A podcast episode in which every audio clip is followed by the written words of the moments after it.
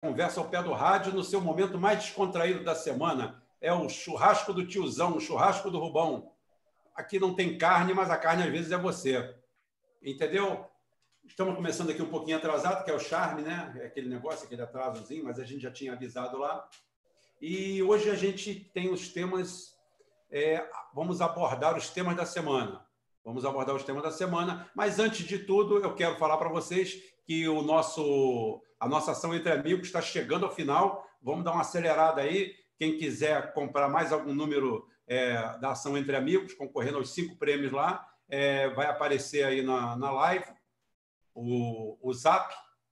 A esposa do Christian está lá recebendo todo mundo lá, não tem problema, escolhe seu número. Os que faltam, faltam só quatro números, como eu sempre falei, não tem problema. Para, para, para, para, quatro números. Então é o seguinte, gente, vamos fazer isso aí. E aqui Estou recebendo aqui alguns nomes da sessão Maguila que a gente está voltando, né?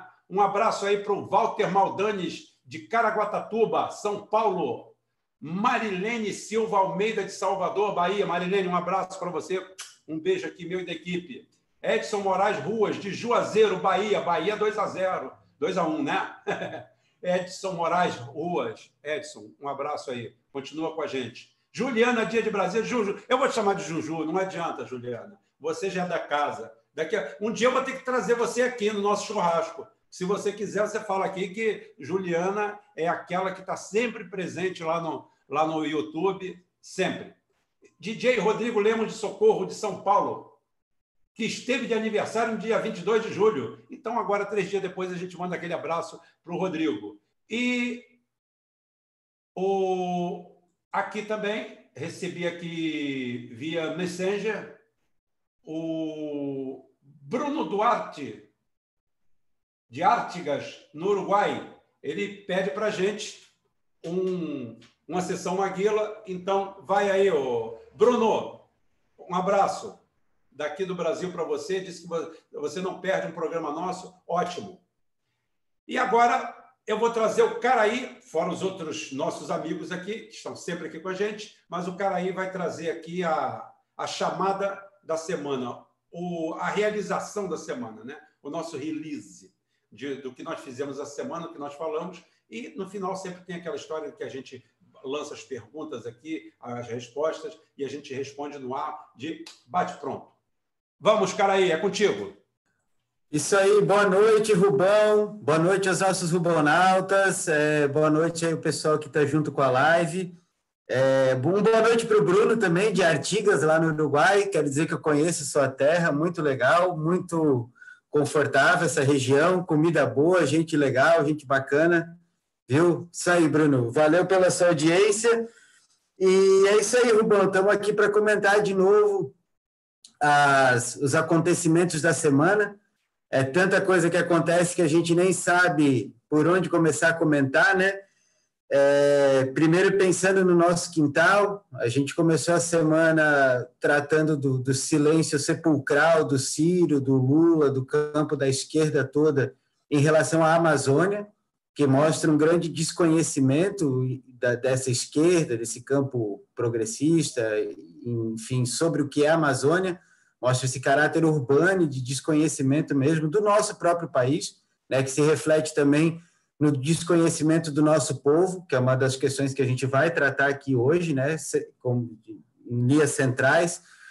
Essa semana a gente também teve a, a notícia de que o Lula descobriu finalmente a interferência do FBI, dos Estados Unidos, da Suíça na Lava Jato, ele está começando a descobrir que teve interferência estrangeira. Ah, desculpa, desculpa, desculpa te interromper, caralho. Ah, o Lula descobriu isso? O Lula descobriu isso essa semana. Você acredita que ele foi até pedir documentos? Ele desconfia que houve é adulteração mesmo? de é provas mesmo? na Lava Jato. Você vê que incrível. O, o, o Juca Chaves contava uma piada que falou que o cara só descobriu que era corno quando ele mudou de Nova York para São Francisco e o leiteiro continuou sendo o mesmo. Levou o leiteiro na bagagem. É, tem alguma coisa errada aqui. Então, é, é. Lula. É mais antes tarde do que mais tarde, né? É, daqui a pouco os petistas vão descobrir que o Lula não vai ser candidato em 2018, que de repente eles podem acabar elegendo o Bolsonaro, que essa brincadeira. De novo! De novo! De novo. É. O pessoal é o, é o prêmio, o prêmio Barrichello, o prêmio Barrichello é. da semana. Não, Barrichello agora não, agora é Lula. É, Lula. Ah, chama alguém mais lento. Esse, esse, esse eu estou desconfiando que aquele Obama me sacaneou. Aquele, é. Obama, aquele Obama andou me sacaneando. Eu acho que aquele negócio, olho nesse cara, era outra coisa. Né? Ele não assistia, ele não lia meu canal, ele não, lia, não, não me assistia no Facebook é, não assistiu o nosso canal aqui desde o começo, se ele fizesse isso, ele não tinha, ele já teria descoberto isso há muito tempo. Há muito tempo ele teria descoberto isso. Mas. É. Mas quem sabe ele já sabia de alguma coisa antes e jogou ah, junto o jogo, né? Sabia, de repente ele, ele sabia. Ele não sabia antes. nem do Banestado, ele não sabia Imagina. Não, não acho que foi a Dilma, mulher honesta, também vai estar descobrindo agora é. o que, que aconteceu com o Brasil. Mas, enfim, essa semana a gente também teve a nossa live com o Antônio Neto, com o Gabriel Cassiano, esses quadros super importantes que estão hoje aí na disputa pela cidade de São Paulo, né? pensando em São Paulo como um coração do Brasil, a importância que a cidade quebrar tem. Quebrar essa hegemonia, né? O, quebrar essa hegemonia que existe aqui, é, esse é. negócio que existe em São Paulo, é, não, não, dá. O próprio, nós temos que seguir o conselho do PSDB. O PSDB, quando lançou o Aécio, é, o Aécio Neves candidato, falava em alternância de poder. Então está na hora de alternar o poder em São Paulo para a gente descobrir a quantidade de mazelas que foram feitas aqui, nessa cidade, nesse estado. Acontece que na, na Prefeitura de São Paulo mesmo até houve uma certa alternância de poder, mas acabou sendo com Haddad, né? Então, no fundo, Haddad, não mudou Haddad, muita coisa, Haddad, né? Haddad, Haddad é, é uma estrela tucana. Haddad não tem nada de, de, de, de, Não tem nem aquele cheirinho. Cheirinho, tem algum flamenguista aí? Então é o seguinte: não tem nem aquele cheirinho do PT. Haddad não tem nada. Haddad é ímpia. Haddad é neoliberal convicto. O Haddad é um produto da mídia. O Haddad é aquele cara que alguém poderia dizer que ele pertence talvez ao PT jurídico. E eu quero desmistificar uma coisa aqui, gente. Não existe PT jurídico, existe PT. É isso que eu vou bater aqui sempre. PT. Você não chega no endereço do PT e fala assim: ó, ali é o PT jurídico, aqui é o PT não jurídico. Não tem isso. PT é PT, é tudo. Quem estiver lá dentro que não concordar com aquilo, que saia que vire as costas ou depure o partido. Agora, vem com essa historinha de PT jurídico. Ah, PT jurídico é muito, é muito bonito, porque é o seguinte: quem qualquer um pula fora. Não, não, eu não sou do PT jurídico, eu sou do PT-PT. Não, eu sou do PT aquele ali é do PT jurídico. Isso aí é muito cômodo. Isso é muito cômodo para não fazer um meia-culpa e fazer uma limpeza, uma faxina no partido. Não pegar e meter o pé na bunda da Dilma, jogar ela escada abaixo e botar e, e, e rotular ela como que ela foi uma traidora isso sim, o Zé Galinha Cardoso e outros. Aí é muito fácil ficar falando em PT jurídico. PT é todo mundo, está dentro, é PT, acabou. É, eu mesmo esses dias conversando com, com um colega, e ele estava com um discurso assim: ah, o Flávio Dino é infiltrado na esquerda. O pessoal é infiltrado na esquerda, o PDT é infiltrado na esquerda, o Dino é infiltrado na esquerda, a Dilma é infiltrada na... Todo mundo para ele era infiltrado na esquerda. Eu falei, você já parou para pensar que de repente é, eu, eu falei, você já parou para pensar que de repente a esquerda é isso mesmo? Pelo menos a esquerda que a gente tem hoje. né? você, você já parou para pensar que não é todo mundo infiltrado, que é, que é isso aí mesmo? É que é uma merda mesmo? É que virou é... uma merda Exatamente. Mas só, é quero... isso. Quem sabe, quem sabe em 2026 ele, ele se dá conta.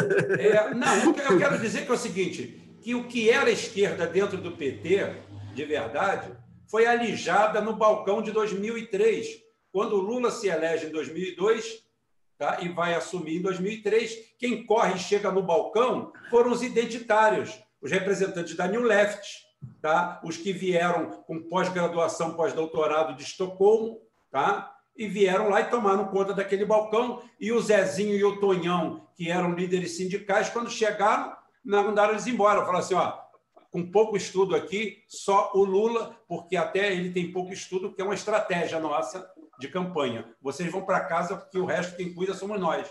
Aí começou esse quadro de imposição de uma verdade virtual ao povo, que o povo aturou enquanto teve ganho com isso.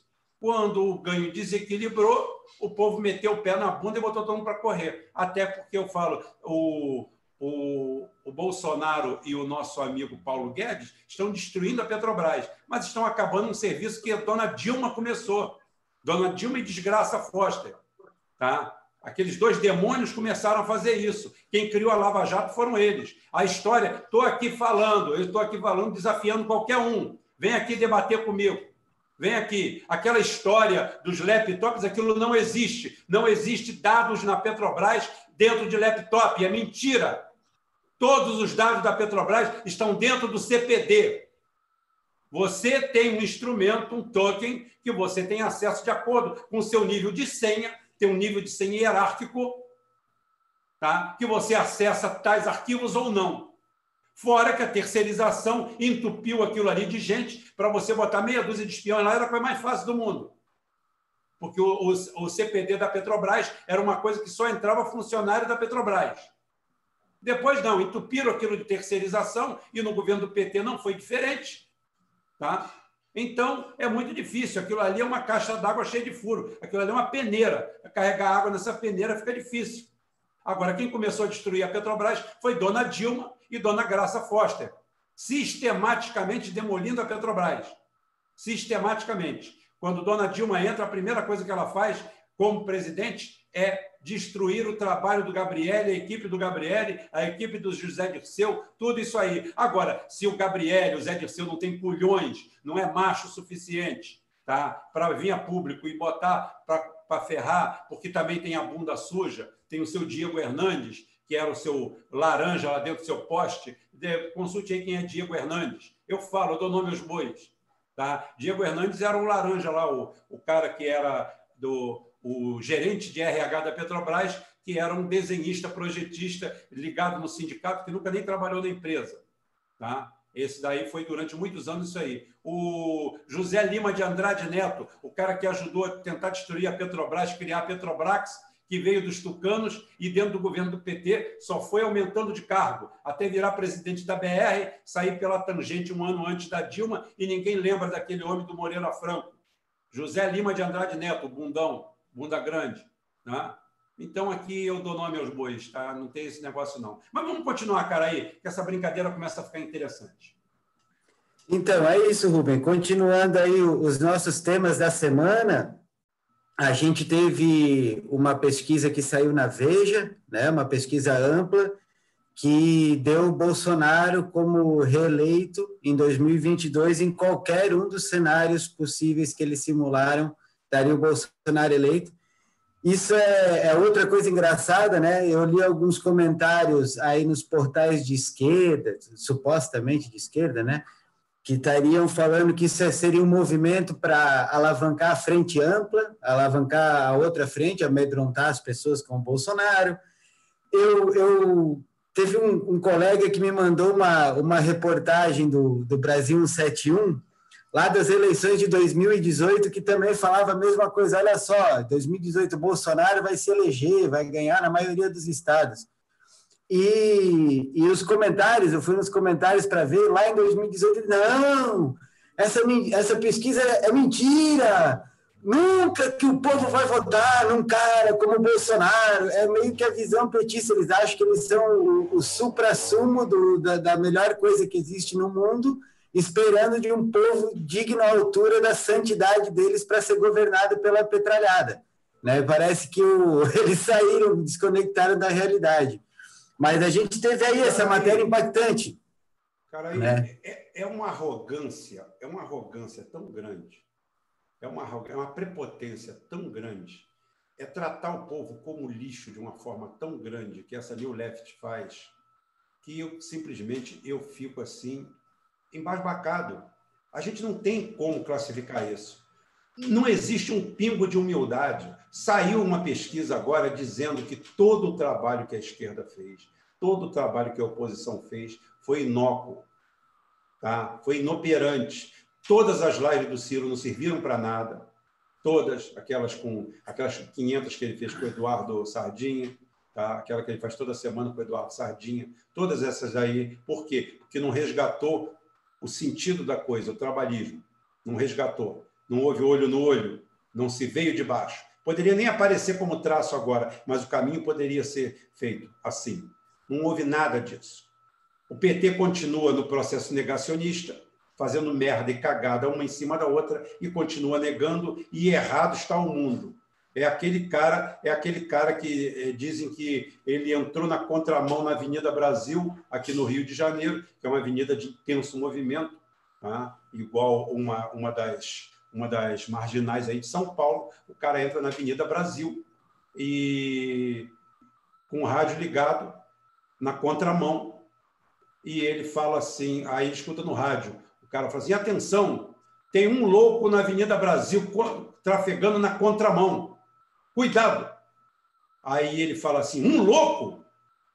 São centenas, milhares de loucos, está todo mundo louco, todo mundo na contramão. O cara que estava na contramão começa a chamar os outros de louco. Esse é o PT. Essa é a esquerda brasileira. Essa é a oposição brasileira. Elas querem um universo paralelo. Em qualquer lugar, em qualquer empresa, em qualquer processo, você, quando vê, fala assim: olha só, eu estou, eu programei a minha máquina para fazer tijolo de 20 por 20.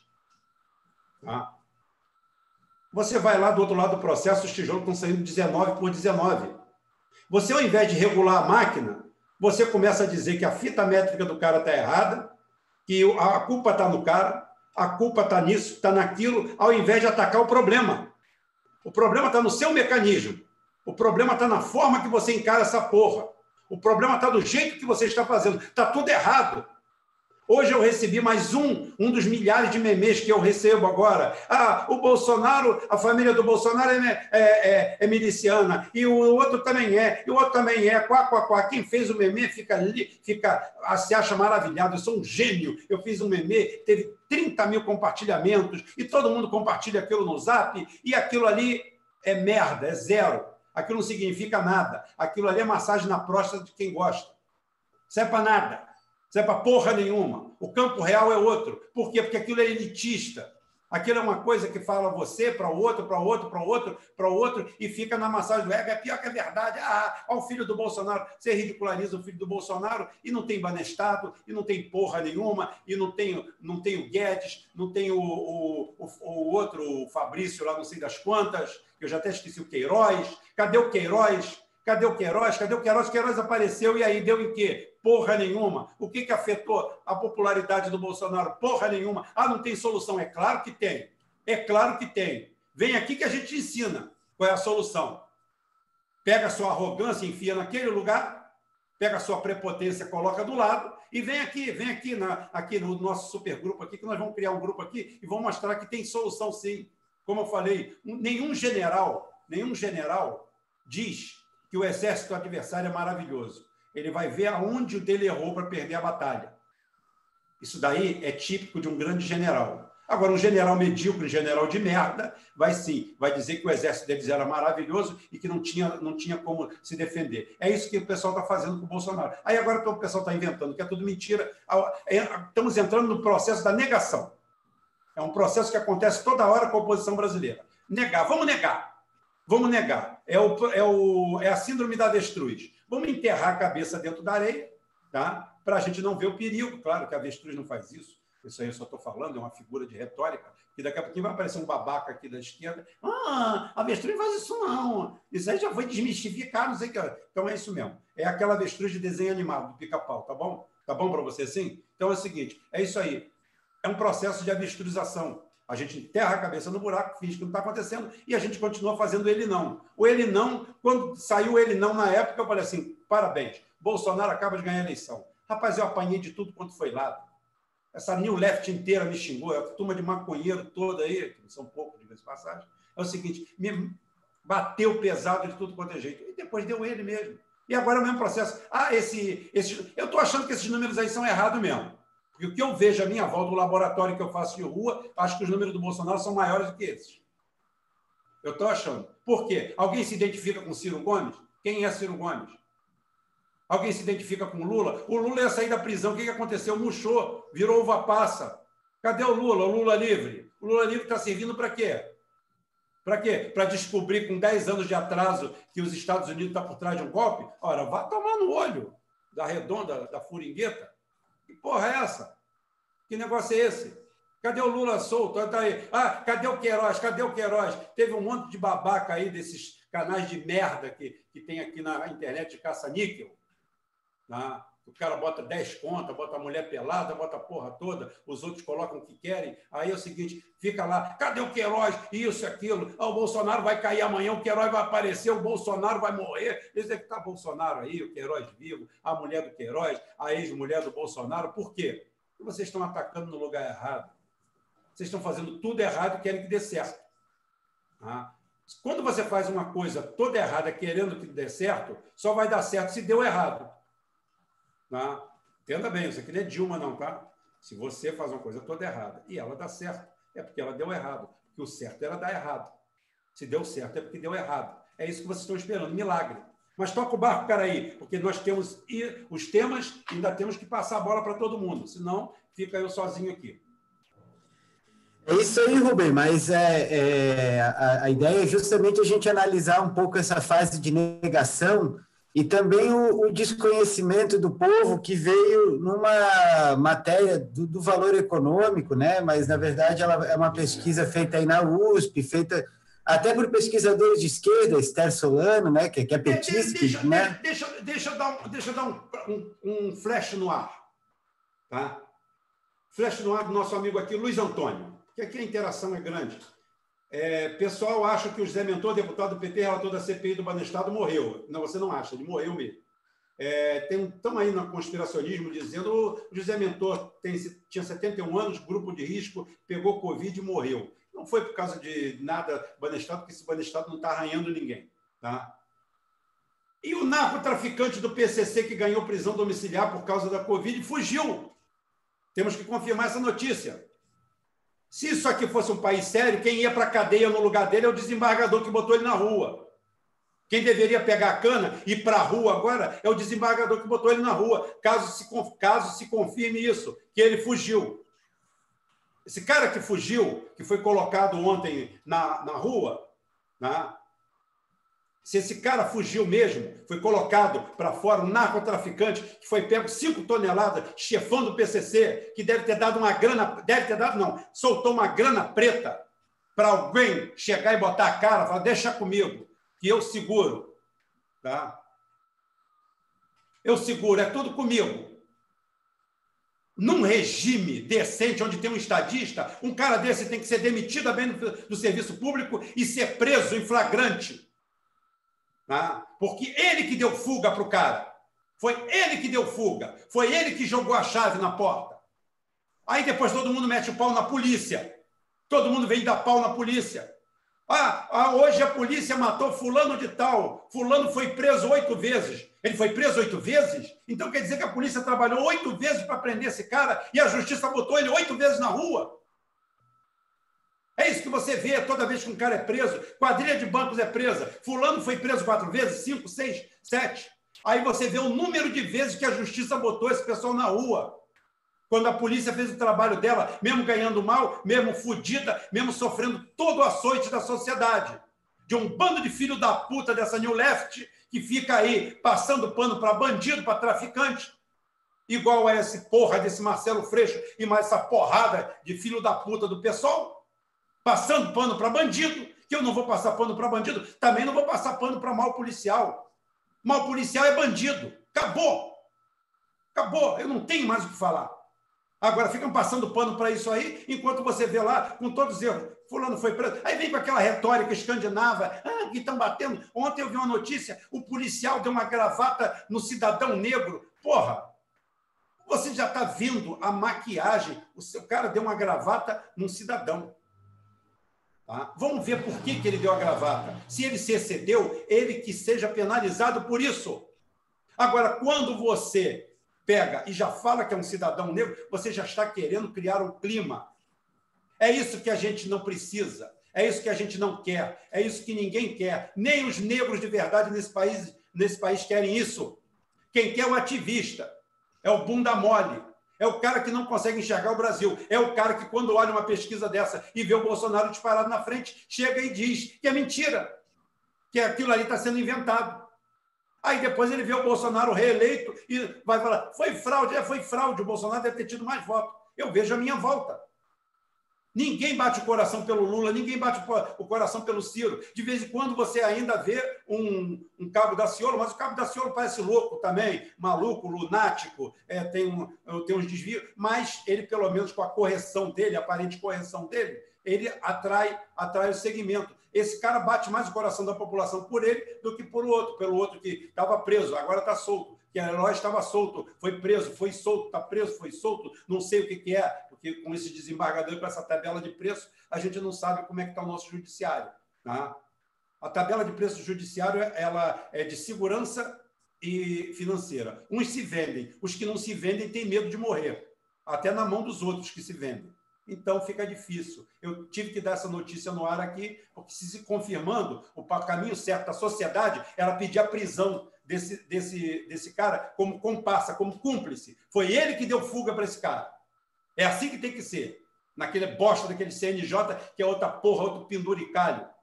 Nunca vi. Não, aqui não existe cruzamento. Aqui as entidades, a própria entidade é que se julga, se condena. Aí fica fácil, né? Toca o barco, cara aí. Eu tive que botar essa aí. Não, mas é isso, Rubem. É, saiu uma até uma pesquisa do Valor Econômico essa semana, como eu estava dizendo, que, que cria um pouco desmistifica é, mais uma vez, né, é, o estereótipo que a esquerda tenta criar do, do perfil do bolsonarista médio, do eleitor do Bolsonaro, né? Que a esquerda sempre fala, ah, é o homem branco, rico, hétero, é, é, de classe média, empresário, que evangélico, né? Esse estereótipo que a gente já na própria é, no processo eleitoral isso já foi desmistificado, né? Porque a maioria dos negros e pardos votaram no Bolsonaro, a maioria dos a maioria das mulheres votaram no Bolsonaro. Votou no Bolsonaro. A maioria, a maioria absoluta das mulheres votaram no Bolsonaro, feminazes. A maioria absoluta das mulheres desse país. Aí vocês sabem o que acontece? Vocês querem negar a feminilidade dessas mulheres, porque vocês receberam uma procuração divina que quem são mulheres são vocês. Olha o nível da arrogância.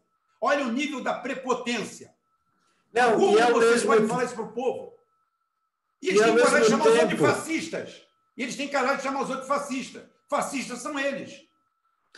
Não, e ao mesmo tempo, Rubem, na época que teve o, a micareta lá do Ele Não, é, o, os próprios pessoas aí, pesquisadoras de, que, que levantaram a estatística que quem estava no Ele Não era justamente a classe média, burguesa, branca, rica, todo esse estereótipo que eles pintam, era o pessoal que estava no ele não.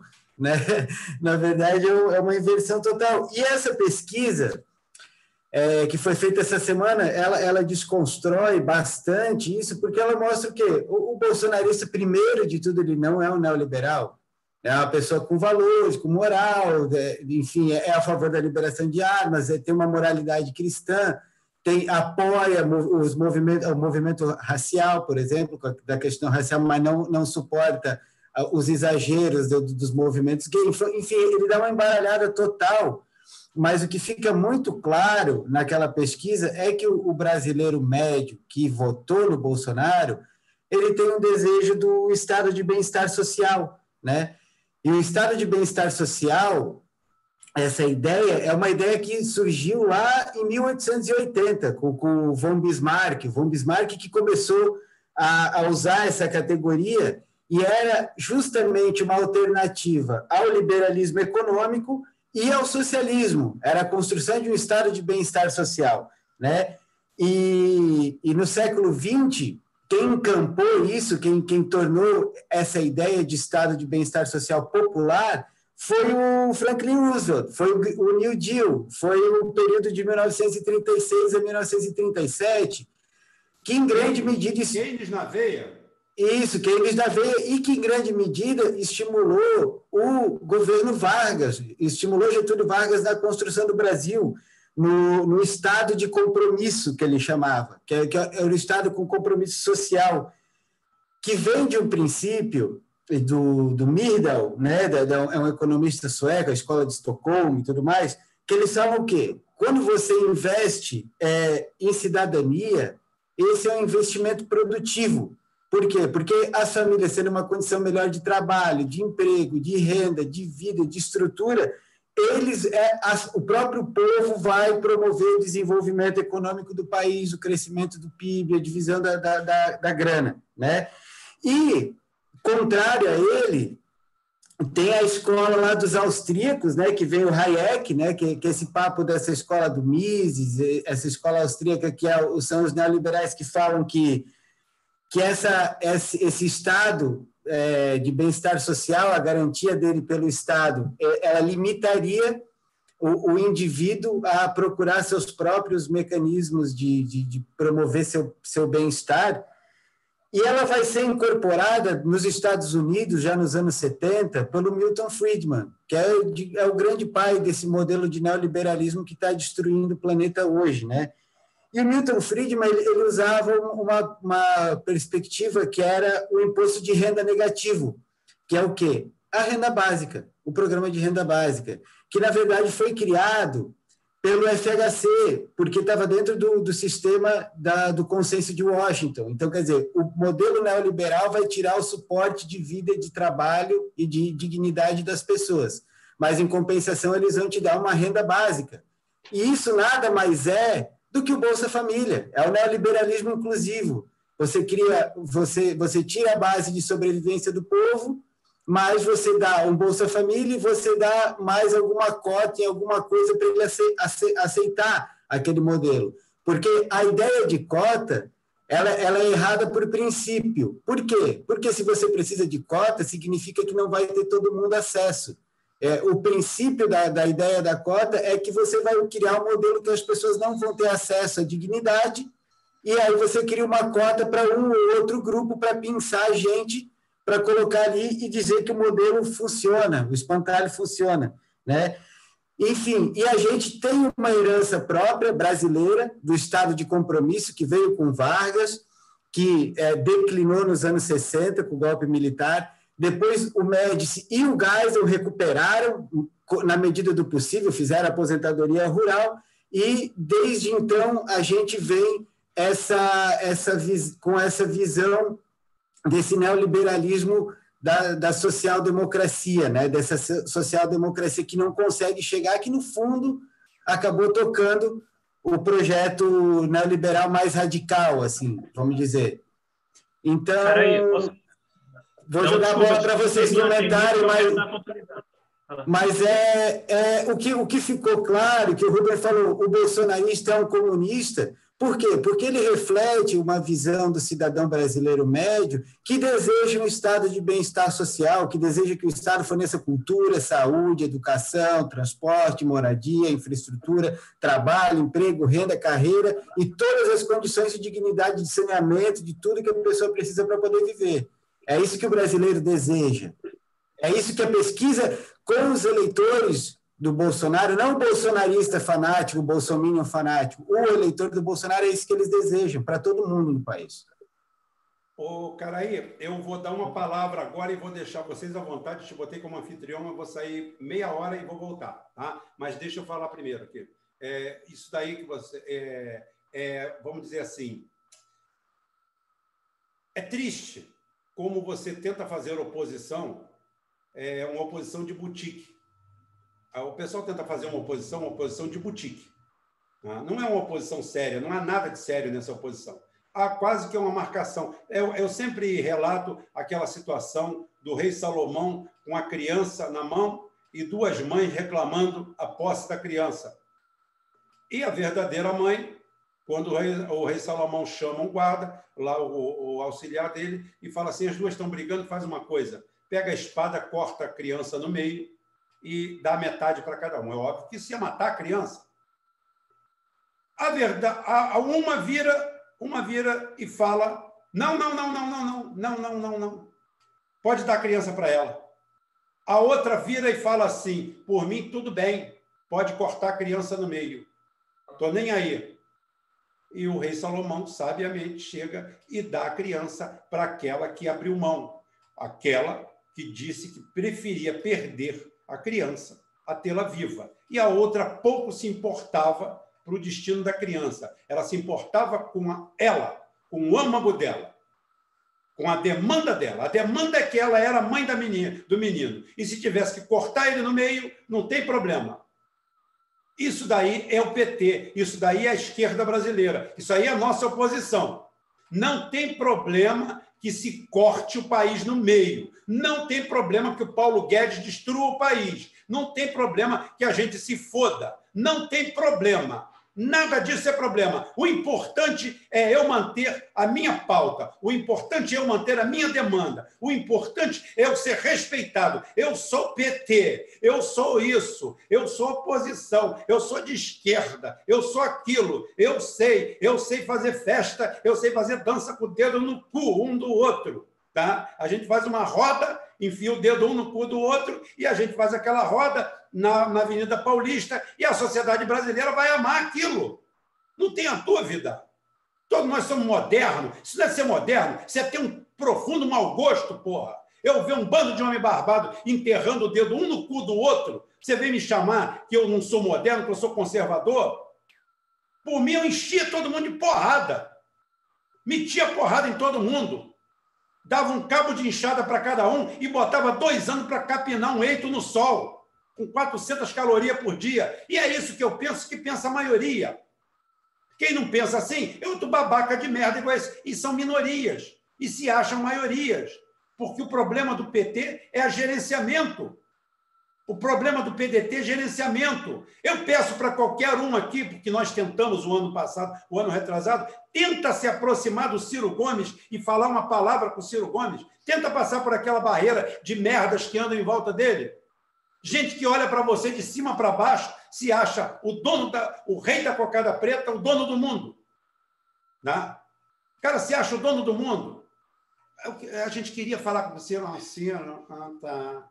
Me dá, deixa o seu número aí que a gente vai ver, tá? A gente vai te ligar. Bem, já passaram dois anos até agora ninguém ligou. A eleição era em 2018. E é por aí que vai. Arrogância, prepotência, falta de empatia. Aí tu encontra com a porra. É o que eu falo da Igreja Católica.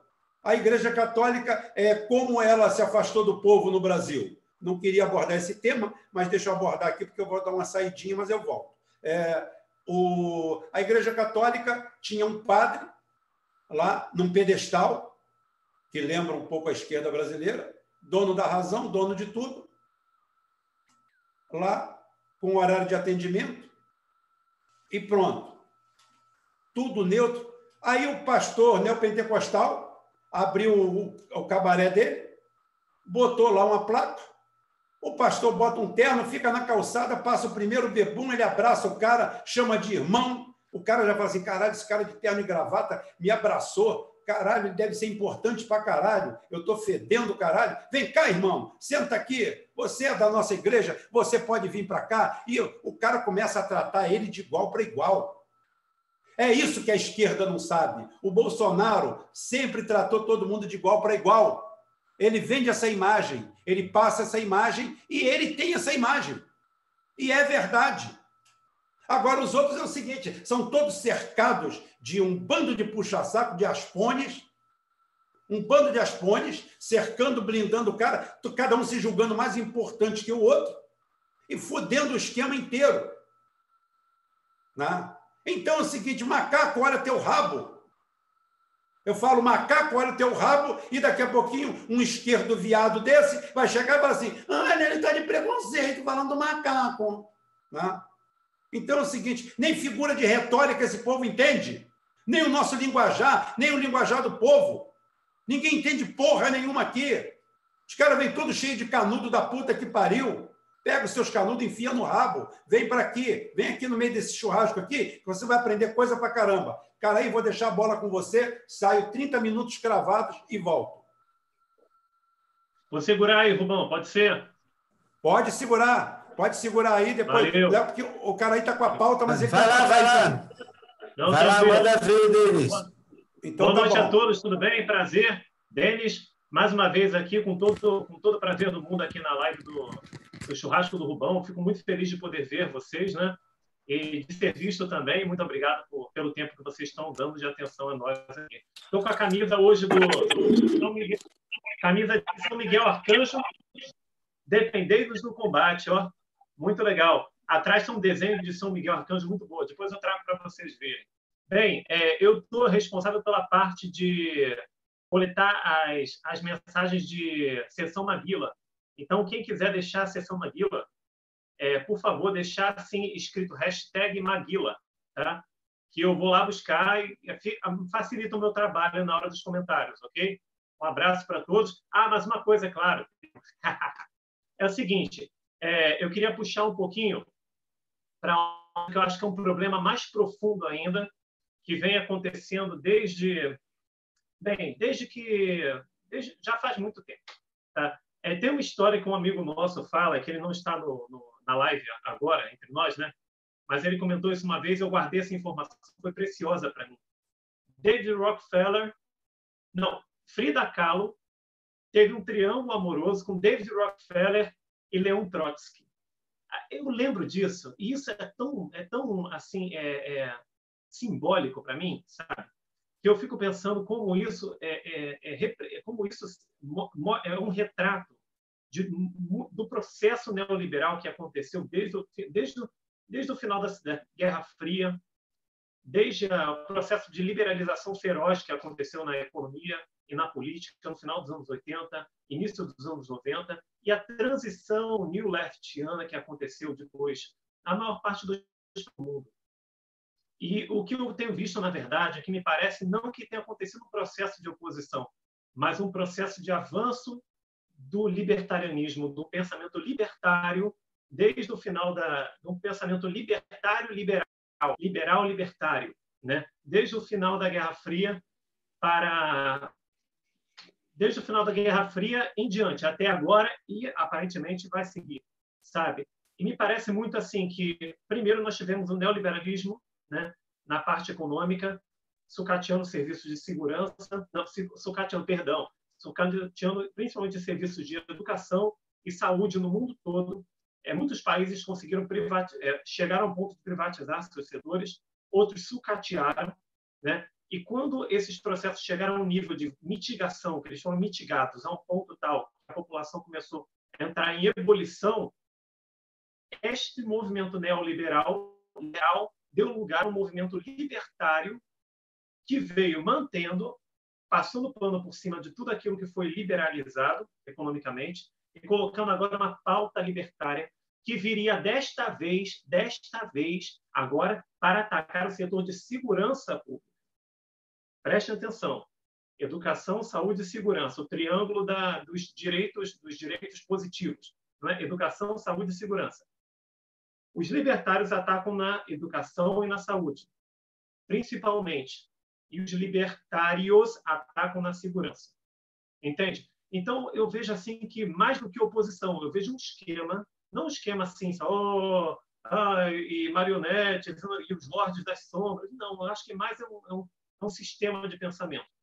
É um sistema de pensamento que vem avançando, que ele avançou primeiro sobre uma concepção política, social, econômica, aí veio se aproximando da estrutura educacional, da escola, da vida comunitária, das pequenas, das pequenos serviços públicos, serviço de lixo, serviço de, de, de, sabe, de educação fundamental, até chegar na estrutura familiar e, por fim, o indivíduo, sabe?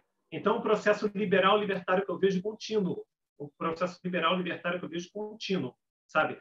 Que esses dois grupos eles vão se revezando nesse processo, mas que eles têm pontos de acordo, de acordo comum, né? que é um ponto, que é um movimento, que é um movimento liberal libertário no qual eles entram, que eles seguem, né, numa direção, um pouquinho numa pista, um pouquinho na outra, sempre trocando para evitar que um lado seja mitigado demais. Mas o que eu vejo sempre é atacar nesses três pontos fundamentais: educação, saúde e segurança.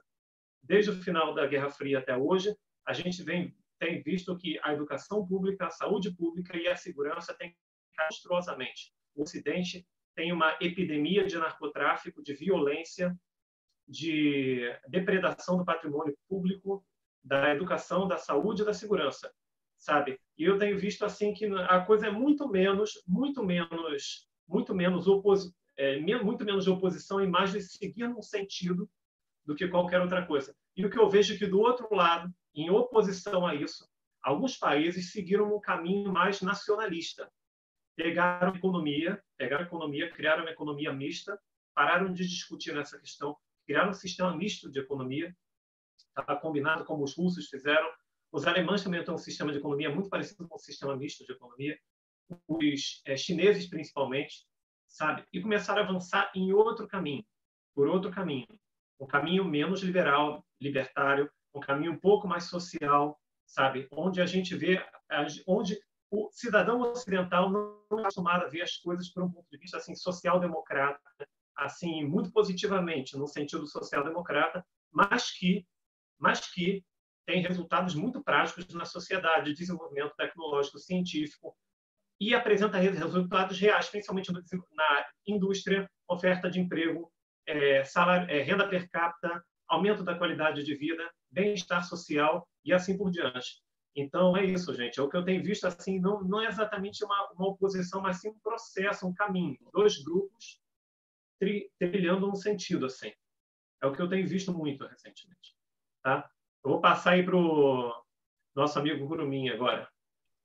É, ô, Denis, obrigado. Boa noite, boa noite, galera.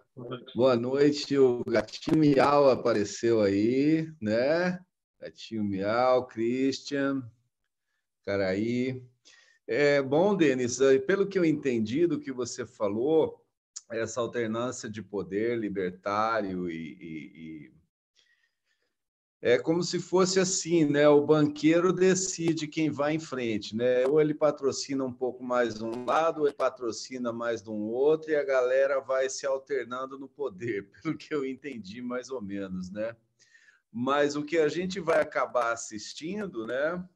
É a China com uma economia neoliberal, capitalista, ela vai promover o bem-estar social do cidadão deles, tirando todo mundo da pobreza. Daqui a pouco a gente vai ver, é, em 10 anos talvez, é, o pessoal lá trabalhando 3, 4 horas por dia e fazendo Tai Chi Chuan na praça, né?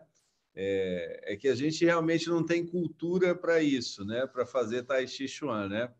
Mas, é, voltando para a nossa situação aqui, sobre aquilo que o Rubão colocou, o, o Caraí colocou, né?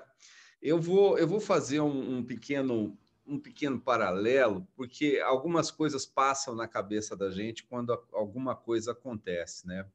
Meu pai chegou aqui há pouco e ele veio dar uma passada, tal, tal, tal, nesse horarinho bom dele e tal. Ele falou: Ah, eu assisti hoje no SBT, não sei se alguém teve oportunidade de assistir no SBT, o Raul Gil entrevistando o pastor Cláudio Duarte, né? É, eu falei, é mesmo? Não, olha, porque ele fala demais e não sei o que e tal, tal. Ele, coloca aí para mim de novo. Eu fui no YouTube, achei, coloquei, assisti um pouco com ele, né? Você veja bem, é, esse esse pastor é uma coisa melhor do que do que o mercado tem aí em termos de malafaias e é, neopentecostais, né? E fala muito bem. Se a gente tivesse um pastor é, desse nível nacionalista, faria muito bem para Deus, para o próximo, né, e para o país em geral. Eu não, não sei quais são as posições dele.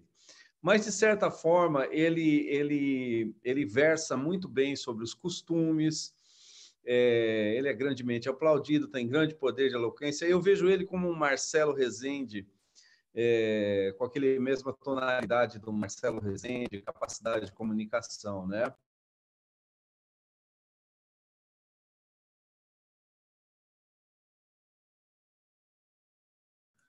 Curumim, fechou seu microfone, Curumim, a gente não está te ouvindo. Ativou agora? Ativou, né? Aonde eu parei? Alguém me ajuda? Não, dois segundos, três segundos. É, uma ah, frase. Então tá, bom.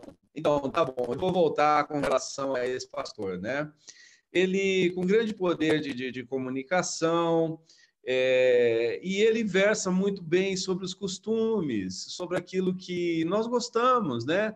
Da família, é, da, da, da, do relacionamento, é, do relacionamento com Deus, do relacionamento com o próximo, né? E ele é muito bem aplaudido, com grande mérito, entendeu? Oratório, né? Esse tipo de coisa, né? Quando você vê a, a, a incapacidade da esquerda de lidar com é, o eleitor do Bolsonaro, né? A gente, a gente coloca dessa forma, né? É, é realmente água e óleo, porque a, a, quando você vê a situação da universidade que está completamente tomada por esses financiamentos internacionais, seus professores, seus líderes, todo mundo pegando dinheiro, todo mundo correndo atrás dessa agenda. Quando você fala, gente, olha, nós precisamos de alguma coisa com alguma base metafísica. E não tem, não tem nenhuma base, eles não conseguem nem ouvir, porque na realidade eles consideram uma pessoa que tem religiosidade como um ser inferior. Então a grande arrogância, a grande arrogância dessa dessa New Left é essa. Ela sorri, ela, ela, ela tem uma outra causa religiosa dela, né? Que, é, que são as causas identitárias. Isso para ela é, é Deus, né? Então é, você fica numa situação assim. Então a gente discute, nossa, mas é porque o Bolsonaro aumentou de, de, de, de, de popularidade, porque não, gente, é, não são fascistas, não, gente. O pessoal continua naquela. Nós somos anticomunistas, nós somos.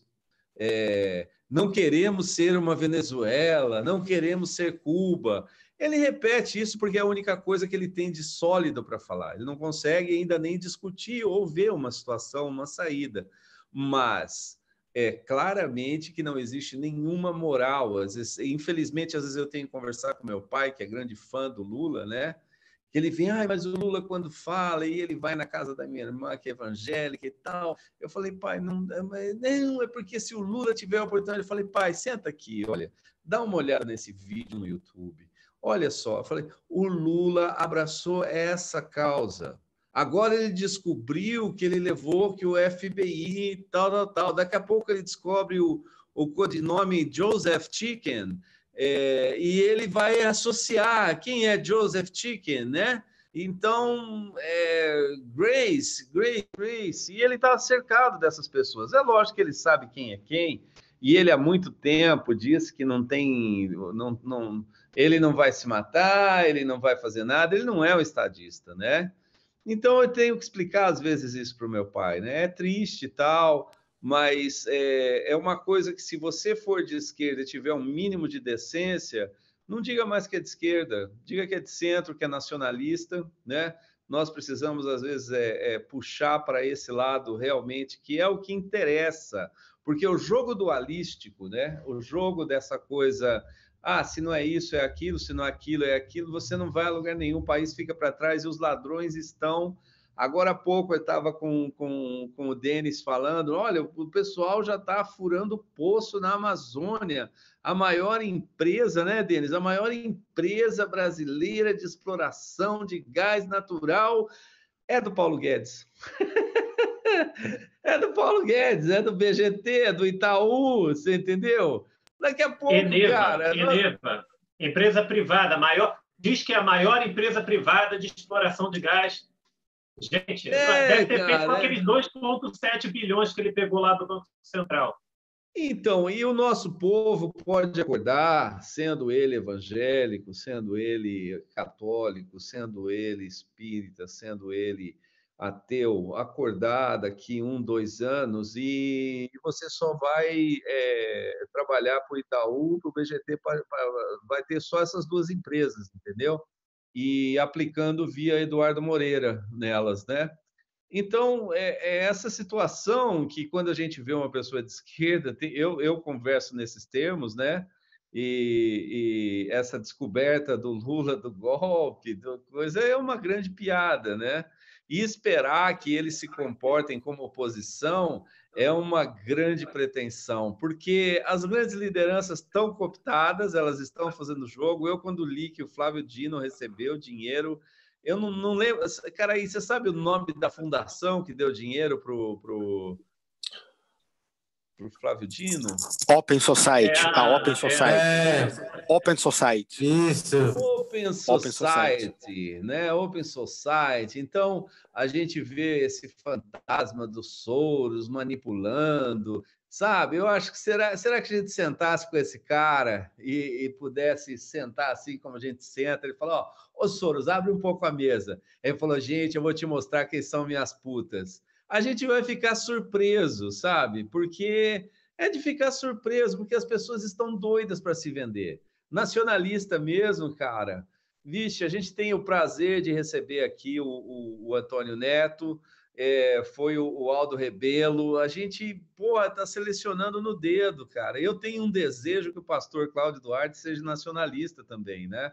porque a gente pode possa falar sobre tudo. Sobre é isso que eu falei nos comentários aqui agora. É isso que eu falei nos comentários aqui agora. Uma pessoa chegou e falou: o pastor Antônio, não, o pastor, perdão, qual é o nome dele? Cláudio Duarte. O, é isso. O pastor Cláudio é bolsonarista. Eu cheguei e comentei, por enquanto.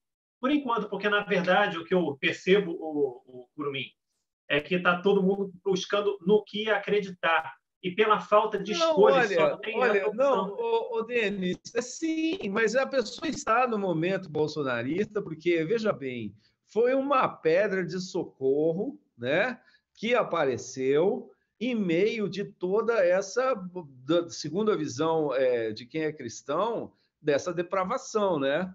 é, é, é visto como, ou foi explorada como uma depravação. Uma pessoa ali do, do partido vai dizer, ah, aquilo foi uma situação ou outra. Não, ela foi muito bem explorada e virou verdade, né? Então, é, eu, eu, eu, por exemplo, é, sei que é, existe muita gente nacionalista do lado do, do Bolsonaro que está começando a enxergar que, meu, é, se você se você bobear os Estados Unidos te engole é, e Israel palita os dentes, né? Então é, a gente tem que cuidar da nossa casa. Então quem quiser acordar, cara, que acorde. A gente está querendo é tocar realmente esse sino, sabe? Para parar com esse negócio. Ah, o cara é Bolsonaro. Ah, o cara é Lula. É lógico, todo mundo é isso, entendeu? Só que é o seguinte, entre isso, essas duas, essas duas coisas, tem o país que está ficando para trás. E esse pessoal que grita, ai não, Paulo Guedes, ele falou, ah, esse pessoal vai ficar falando sozinho, sem emprego, sem trabalho, sem aonde investir, né? E por Você enquanto veja bem, essa... é...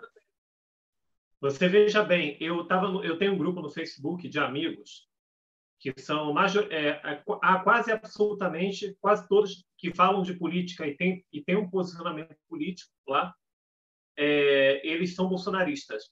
Eu levei cinco postagens, cinco postagens para eles simpatizarem com o meu posicionamento e concordar com o que eu falo e com o que eu penso e ouvir e me respeitar. Cinco postagens. Sabe o que eu fiz com essas cinco postagens? Eu simplesmente expliquei para eles que a que o embate atual no mundo hoje não é mais um embate entre esquerda e direita, mas sim entre nacionalistas e globalistas.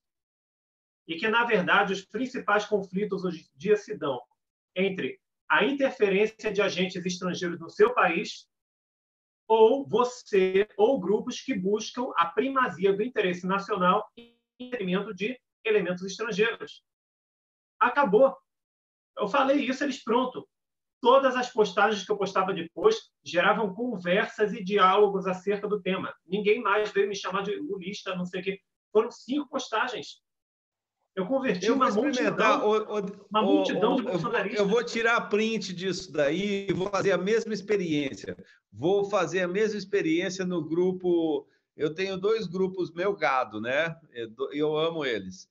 Então eu vou experimentar essa conversa sua com eles lá. Depois você vai, vai, vai, vai, vai acompanhar que eu vou tirar print, tá bom?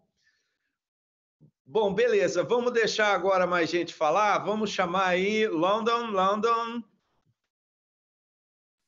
Chamando o nosso correspondente internacional, miador de plantão. Aí. Olha, Olha o meu Batiste, que lindo meu Batiste. Como Batiste, que o Batiste está aí, Renatão? Aqui. Tudo bem? Tudo bem, gente? Tudo bem? Prazer em ver todos vocês. Um forte abraço para todo mundo, para o Denis, para o Caraí, para o Curumim. É um prazer estar aqui com vocês. É, é, é, muito obrigado aí pela, pela oportunidade de estar falando. Eu tô um beijo, meu gatão. Miau! Miau! Miau! Meau para todos. Um, ah, um, um abraço especial do supergrupo do Rubens Gonzalez, para o Trosco, né? O Trosco é um amigo nosso, um colega que está sempre lá participando do grupo, tal. Ele é mais da área de tecnologia. Trosco, um abraço para você. É sempre muito bom estar tá lá no super grupo conversando com você. Um forte abraço para você, tá, Troscão? Bom, gente, eu estou escutando com muita atenção tudo que vocês estão falando e basicamente é, eu concordo com vocês, né? É, é, eu e o Denis, o, o Denis fez um áudio maravilhoso. Denis, você escutou depois aquele áudio que eu mandei para você? Curiosidade. Respondendo o que você falou sobre direita, sobre esquerda. Sim, sim. Uma vez que você fez um áudio de quase uma hora, sim, eu ouvi. Sim, sim. Então, e, e o Denis, ele, ele falou algumas coisas muito, muito interessantes, né, em que ele repetiu muitas delas agora, e eu, particularmente, eu concordo que no Ocidente, não só no Ocidente, mas vamos pegar o Ocidente, que é mais o recorte da nossa sociedade, né, da, da sociedade brasileira e da sociedade norte-americana, enfim, das sociedades no continente americano, na Oceania na, no, na, na Europa Ocidental também.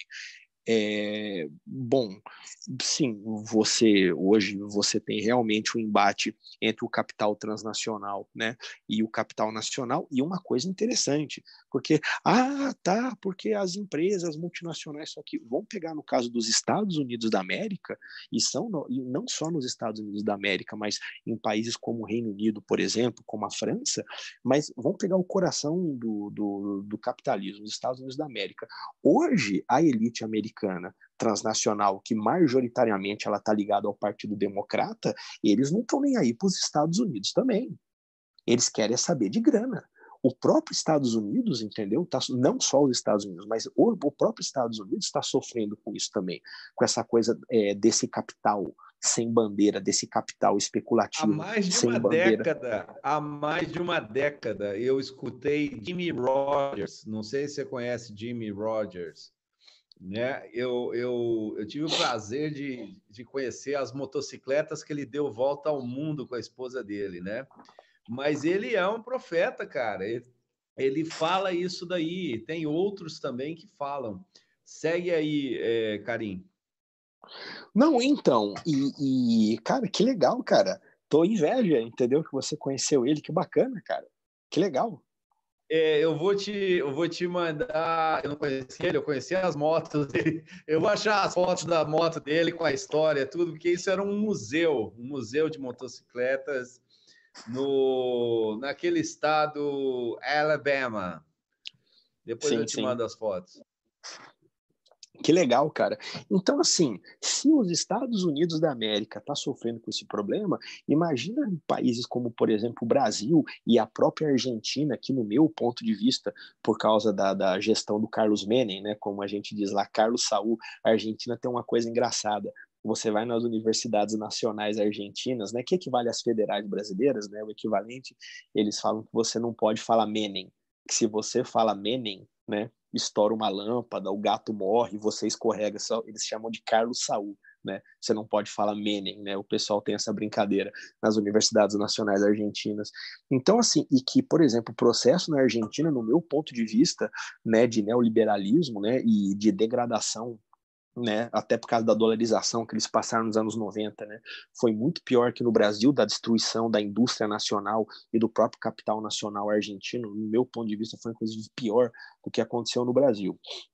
Então, assim, mas é, voltando ao assunto, se, se nos Estados Unidos da América, até a China está vindo por aí, mas até, até segunda ordem, até segunda ordem, coração do capitalismo do mundo, você entendeu? Até segunda ordem, né? Eles estão sofrendo com isso. Imagina um país como o Brasil. Então a gente pega um monte de coisa, é, é, como, inclusive até o plano real, que no meu ponto de vista ele tem seus méritos e bom, foi o que, gostemos ou não, foi o que resolveu né, o problema da, da, daquela inflação no Brasil, que já vinha há mais de duas décadas, por mais ressalvas né, que, que, que eu, eu e acredito que todos vocês possamos aqui fazer sobre o plano real. Mas até naquilo você pega a questão do juro que foi colocada, né? e depois, enfim, bom, aquele rolo de Mark Fonte Sindan e tudo que a gente sabe aqui de, né, no segundo mandato do, do, do, FHC, que o preço do real disparou e tudo aquilo lá que aconteceu, que banqueiro era milionário e ficou bilionário, né, praticamente do dia para a noite. É... O Brasil, um país que ele era a China, que até meados dos anos 70 ele era a China do mundo.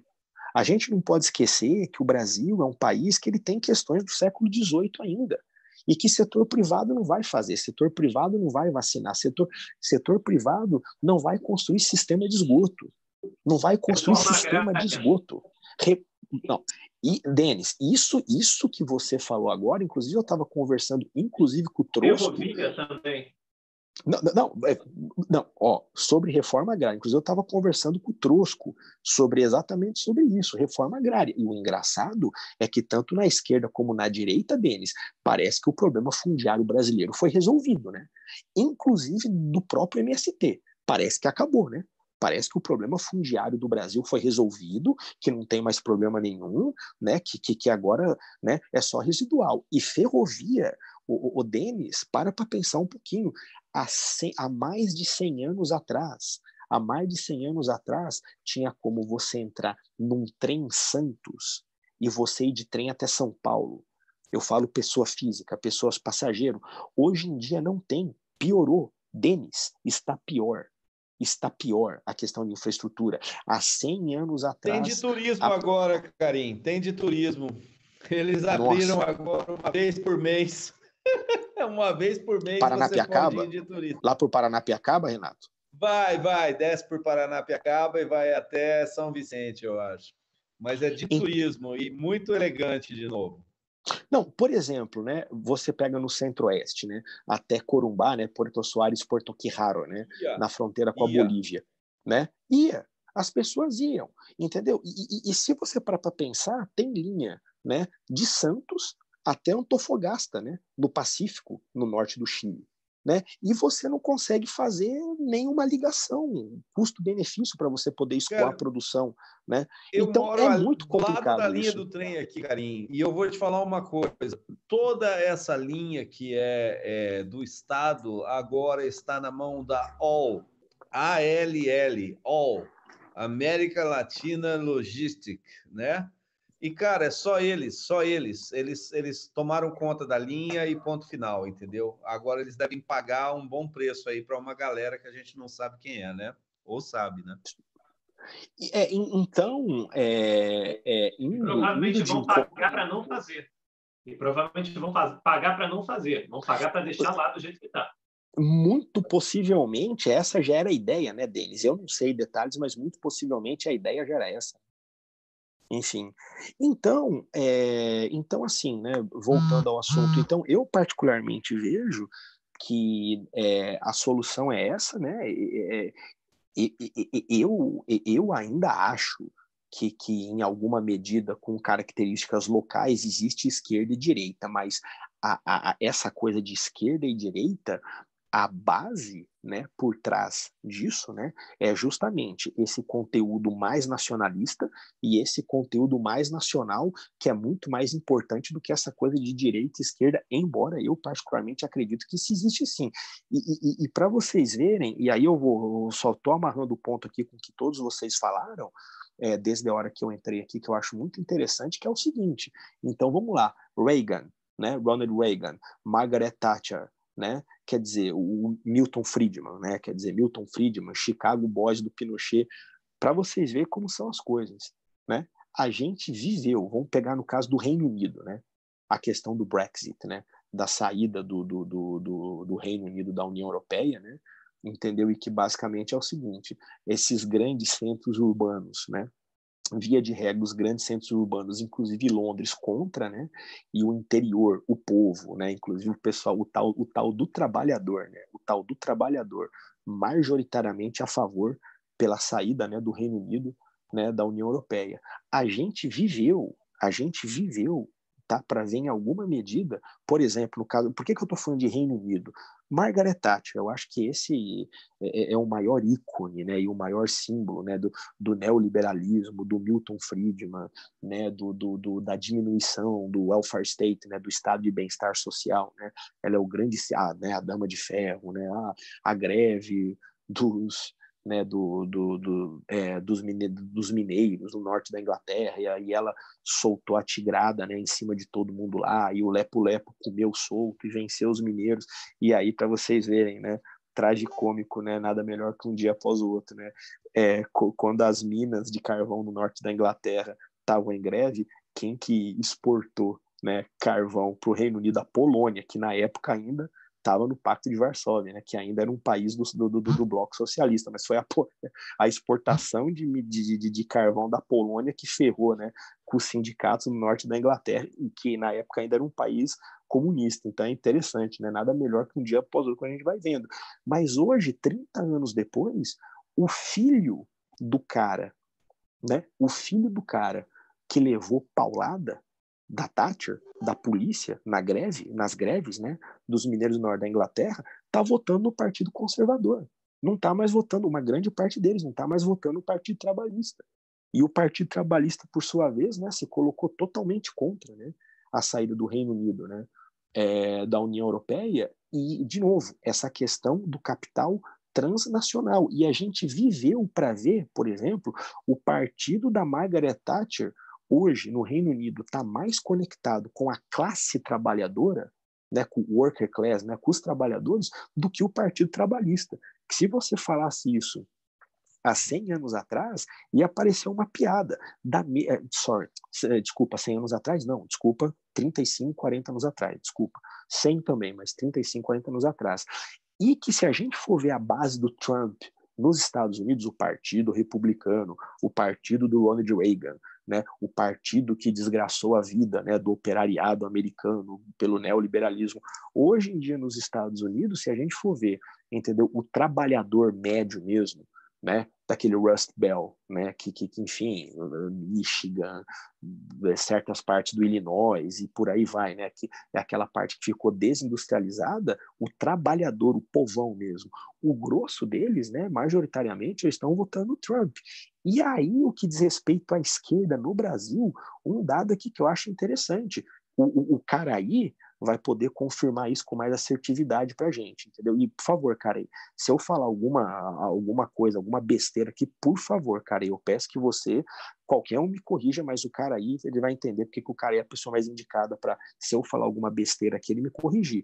Vocês conseguem imaginar que no fim dos anos 80, até começo dos anos 90, oeste catarinense, norte do Rio Grande do Sul, partes do Paraná. Gente, MST, salvo engano, começou no interior catarinense. Tem partes do sul do Brasil que há 30, 35 anos atrás, PT ganhava eleição. 1989, Lula, Lula ganhou eleição no Rio Grande do Sul. Você teve cidades e cidades com prefeituras, entendeu? No espectro de esquerda, no sul do Brasil, o que hoje em dia, se você olha, por exemplo, né, a, a base do, do, do eleitorado num estado como, por exemplo, Santa Catarina, você não acredita nisso, né? E aí vem aquela coisa, né, fazendo o link com que todos vocês falaram dessa esquerda, dessa new left, dessa esquerda né, é, essa esquerda liberal, como se diz, que eu tenho um rápido comentário antes de eu fechar o meu bico para escutar você, que eu gostaria de fazer sobre isso. E quer dizer, ou seja, tem certos lugares do sul do Brasil que, de forma pioneira, a esquerda brasileira ganhava eleição, há 25, 30 anos atrás, que hoje em dia é uma coisa impensável. E aí você tem que ouvir fulano, beltrano, são fascista, são nazista, ah, porque eles são branco, ah, porque eles não gostam, ah, porque eles são supremacista, ah, porque eles são alemães, que é uma tremenda de uma besteira. Né? De novo, Rio Grande do Sul. O Lula, em 89, ganhou. E eu não quero entrar na discussão do que exatamente é Lula, PT, do Golbery, da esquerda liberal, mas o ponto é: era o espectro de esquerda entendeu? Na época, né? É, vi de Brizola, né? Vi de Brizola, vi de Pasqualini, vi de Jango, né? Vi de o próprio Getúlio, né? E você olha, por exemplo, hoje o perfil eleitoral Geisel, no Sul. Geisel também é Geisel, Geisel, Geisel, obrigado. Sim, sim. Ué, Médici, Emílio Bagé, hein? Bagé, hein? Emílio Carrastazul Médici, de Bagé, muito bem. E Geisel, é, muito bem lembrado, o Denis. Então, assim, Quer dizer, o, o que, que aconteceu no Brasil e principalmente o que, que aconteceu com a esquerda brasileira? Não só o PT, mas inclusive a esquerda brasileira. Apesar de no sul do Rio Grande do Sul você ainda ter uma base né, no, na região da campanha gaúcha, né? É, salvo, salvo engano, salvo engano, é a é, única. A esquerda virou liberal na economia e Sodoma e Morra nos costumes. É, e, e, e assim, e, e, aí o, o, é, e aí, o, o, o, ah, antes de eu, de eu fazer meu fechamento, Caraí, o Caraí tá por aí? É, Caraí, uma pergunta para você. É, é, é, essa perspectiva que eu dei do, do, do, de certos lugares do oeste catarinense, do Rio Grande do Sul há 30 anos atrás, confere ou não? Por favor, fique à vontade para me corrigir aqui, tá? Não, é, é isso mesmo, Karen. Se você, por exemplo, o MST mesmo surgiu no interior do Paraná, né? é, num, num, numa questão envolvendo terra indígena, é, o povo agricultor em geral do país é, tinha um vínculo, né? A, a, própria esquerda, vamos dizer assim, é, de base, ela, ela, tem um pouco da base católica, né? A esquerda que veio formar o PT, né? Que veio desse, dessas comunidades eclesiais de base, então, a igreja ela tinha, na, na, até na época da teologia da libertação, que, que é uma coisa que eu, eu mesmo não tenho, é, enfim, tenho minhas, minhas ressalvas, mas, de fato, a, era uma esquerda que vinha de dentro de um campo conservador, vinha de, de dentro da igreja, que era aquele padre que ficava fazendo o trabalho de base, e isso tanto na, na parte urbana quanto da parte do, do, do interior, da parte rural. E, e, e vamos dizer assim, é, quando o, PT toma corpo, quando tem todo o acordo lá do Lula com o Golbery para segurar as greves, com o Mário Graneiro, o, o, PT ele começa a mudar de configuração, né? E quando chega no, no poder, ele, ele acaba expandindo é, nesse campo mais liberal. As pessoas que eram de esquerda mesmo são colocadas meio para fora, eles formam a, a CNB, né, Construindo o Novo Brasil, como esse grupão majoritário dentro do PT, e, e acaba que o campo de esquerda, esse campo que é trabalhista, conservador, ele vai ficando um pouco preterido dentro da agenda do PT como governo, né? e tem uma ascensão das, das políticas identitárias, né? Você come, começa a substituir a ideia de ter grandes reformas uh, estruturais no país para se incorporar essas políticas culturais, as políticas de cotas e as políticas identitárias, e você quer tentar criar esses, esses pequenos grupos assim que serviriam para manter o coeficiente eleitoral e, e, esse distanciamento com a base, né, acho que foi ficando cada vez mais patente, né, até, até 2018, a coisa do, do Mano Brown, né, tipo, volta para a base, vocês não sabem sim, o trabalhador sim, foi quer. interessante, eu, eu assisti. É, tipo, é partido dos trabalhadores, mas não sabe o que o trabalhador quer, o que o trabalhador ouve, o que o trabalhador pensa e não sabe se comunicar e vai perder, já estava perdido, na verdade não estava perdido, estava entregue, né? Mas volta para a base e vai procurar entender o que as pessoas querem, o que as pessoas demandam, né? E, e, e isso acontece não só no, no, interior de Santa Catarina, do, do Rio Grande do Sul ou do Paraná, mas em geral em toda a região rural, né? O, o, pequeno agricultor, a agricultura familiar não vota no PT de jeito nenhum, né? Ou se teve um, uma instituição que inviabilizou a reforma agrária no Brasil foi o MST.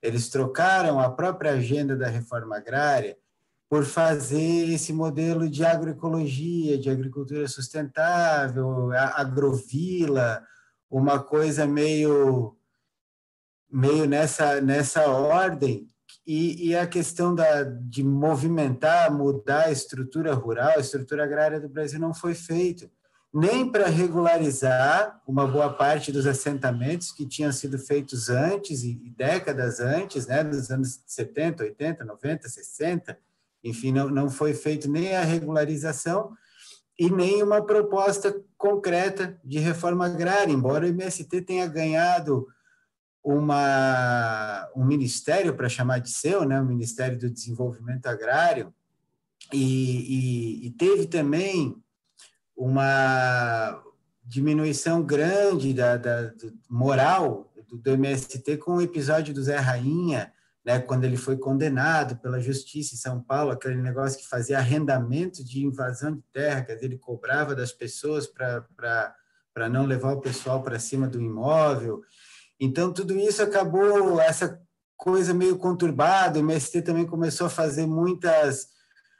É, pegar pequena obra de infraestrutura nos assentamentos, eles entraram no Pronaf com a, com a merenda orgânica. Então, a, acabou que o. E, e, às vezes também conseguindo uma facilidade para emitir notas né, de, de, produtos, assim, tipo arroz, né, no, no no meio do Rio Grande do Sul, estilo lá o, o Maíco Pimenta, né, o primo do Paulo Pimenta. Então, acaba que, se você olhar, não é uma questão somente do sul do Brasil, mas é uma questão da população rural do país como um todo, que não vota, a agricultura familiar não vota, o grande produtor rural não vota, o setor rural não vota no PT. Por quê? Porque eles perderam exatamente esse vínculo com a base, com a base popular eles acabaram sendo dominados por um, uma esquerda intelectualoide, uma esquerda urbana, centrada em São Paulo, nesse ideal da USP, aí foram se expandindo, tentando fazer essa, essa revolução gramsciana dos bons vivants, né, para criar uma agenda de costume que seria insuperável, imbatível, e então eles perderam, e aí até esse projeto petista, ele até funcionava enquanto não tinha uma derrocada econômica, mas quando a Dilma entra com o Guido Mantega, cria nova matriz econômica, cria aquele choque de tarifas, e o Brasil começa a entrar em bancarrota, você queria que o povo sustentasse o quê? Susten tipo, o, o, país quebrando, a população rural endividada. Hoje a gente tem um problema gravíssimo com, com o financiamento do Fundo Rural. A população rural brasileira hoje está endividada. Se você colocar, abrir esse espectro da venda de terras para estrangeiros, muita gente vai entregar as terras para o banco para pagar as dívidas. Né? Então, eles estão entregando as terras, enforcando o, setor rural em, em, dívida. E a própria indústria nacional, o setor de serviços todo está sendo é, argolado com esse modelo.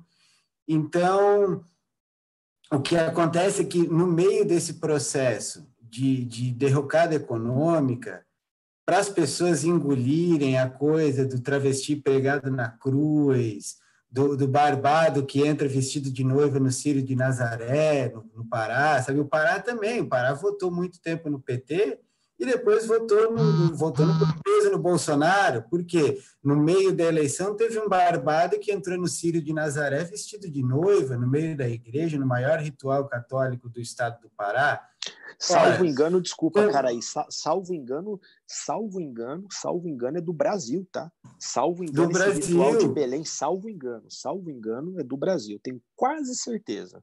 Então, como que você, sabe, e aí esse reducionismo, ah, virou todo mundo fascista, é discurso de ódio, é intolerância, mas pelo amor de Deus, sabe, um país entrando em bancarrota, com o modelo que foi a nova matriz econômica, e os barbados entrando vestido de noiva no meio da igreja, querendo azucrinar a vida do padre, o povo olhou e falou, nem, vai, vai para puta que pariu. E votou no Bolsonaro mesmo vai votar de novo. Enquanto for essa palhaçada, enquanto a esquerda não tiver nada melhor para oferecer, sabe? Não é que o povo mudou, é que a galera perdeu a noção, perdeu a noção do que está fazendo. É, é, é, eu estou, ó, fazer, fazer alguma. Ah, antes, é, é só, só para mim fazer um fechamento do que eu ia falar.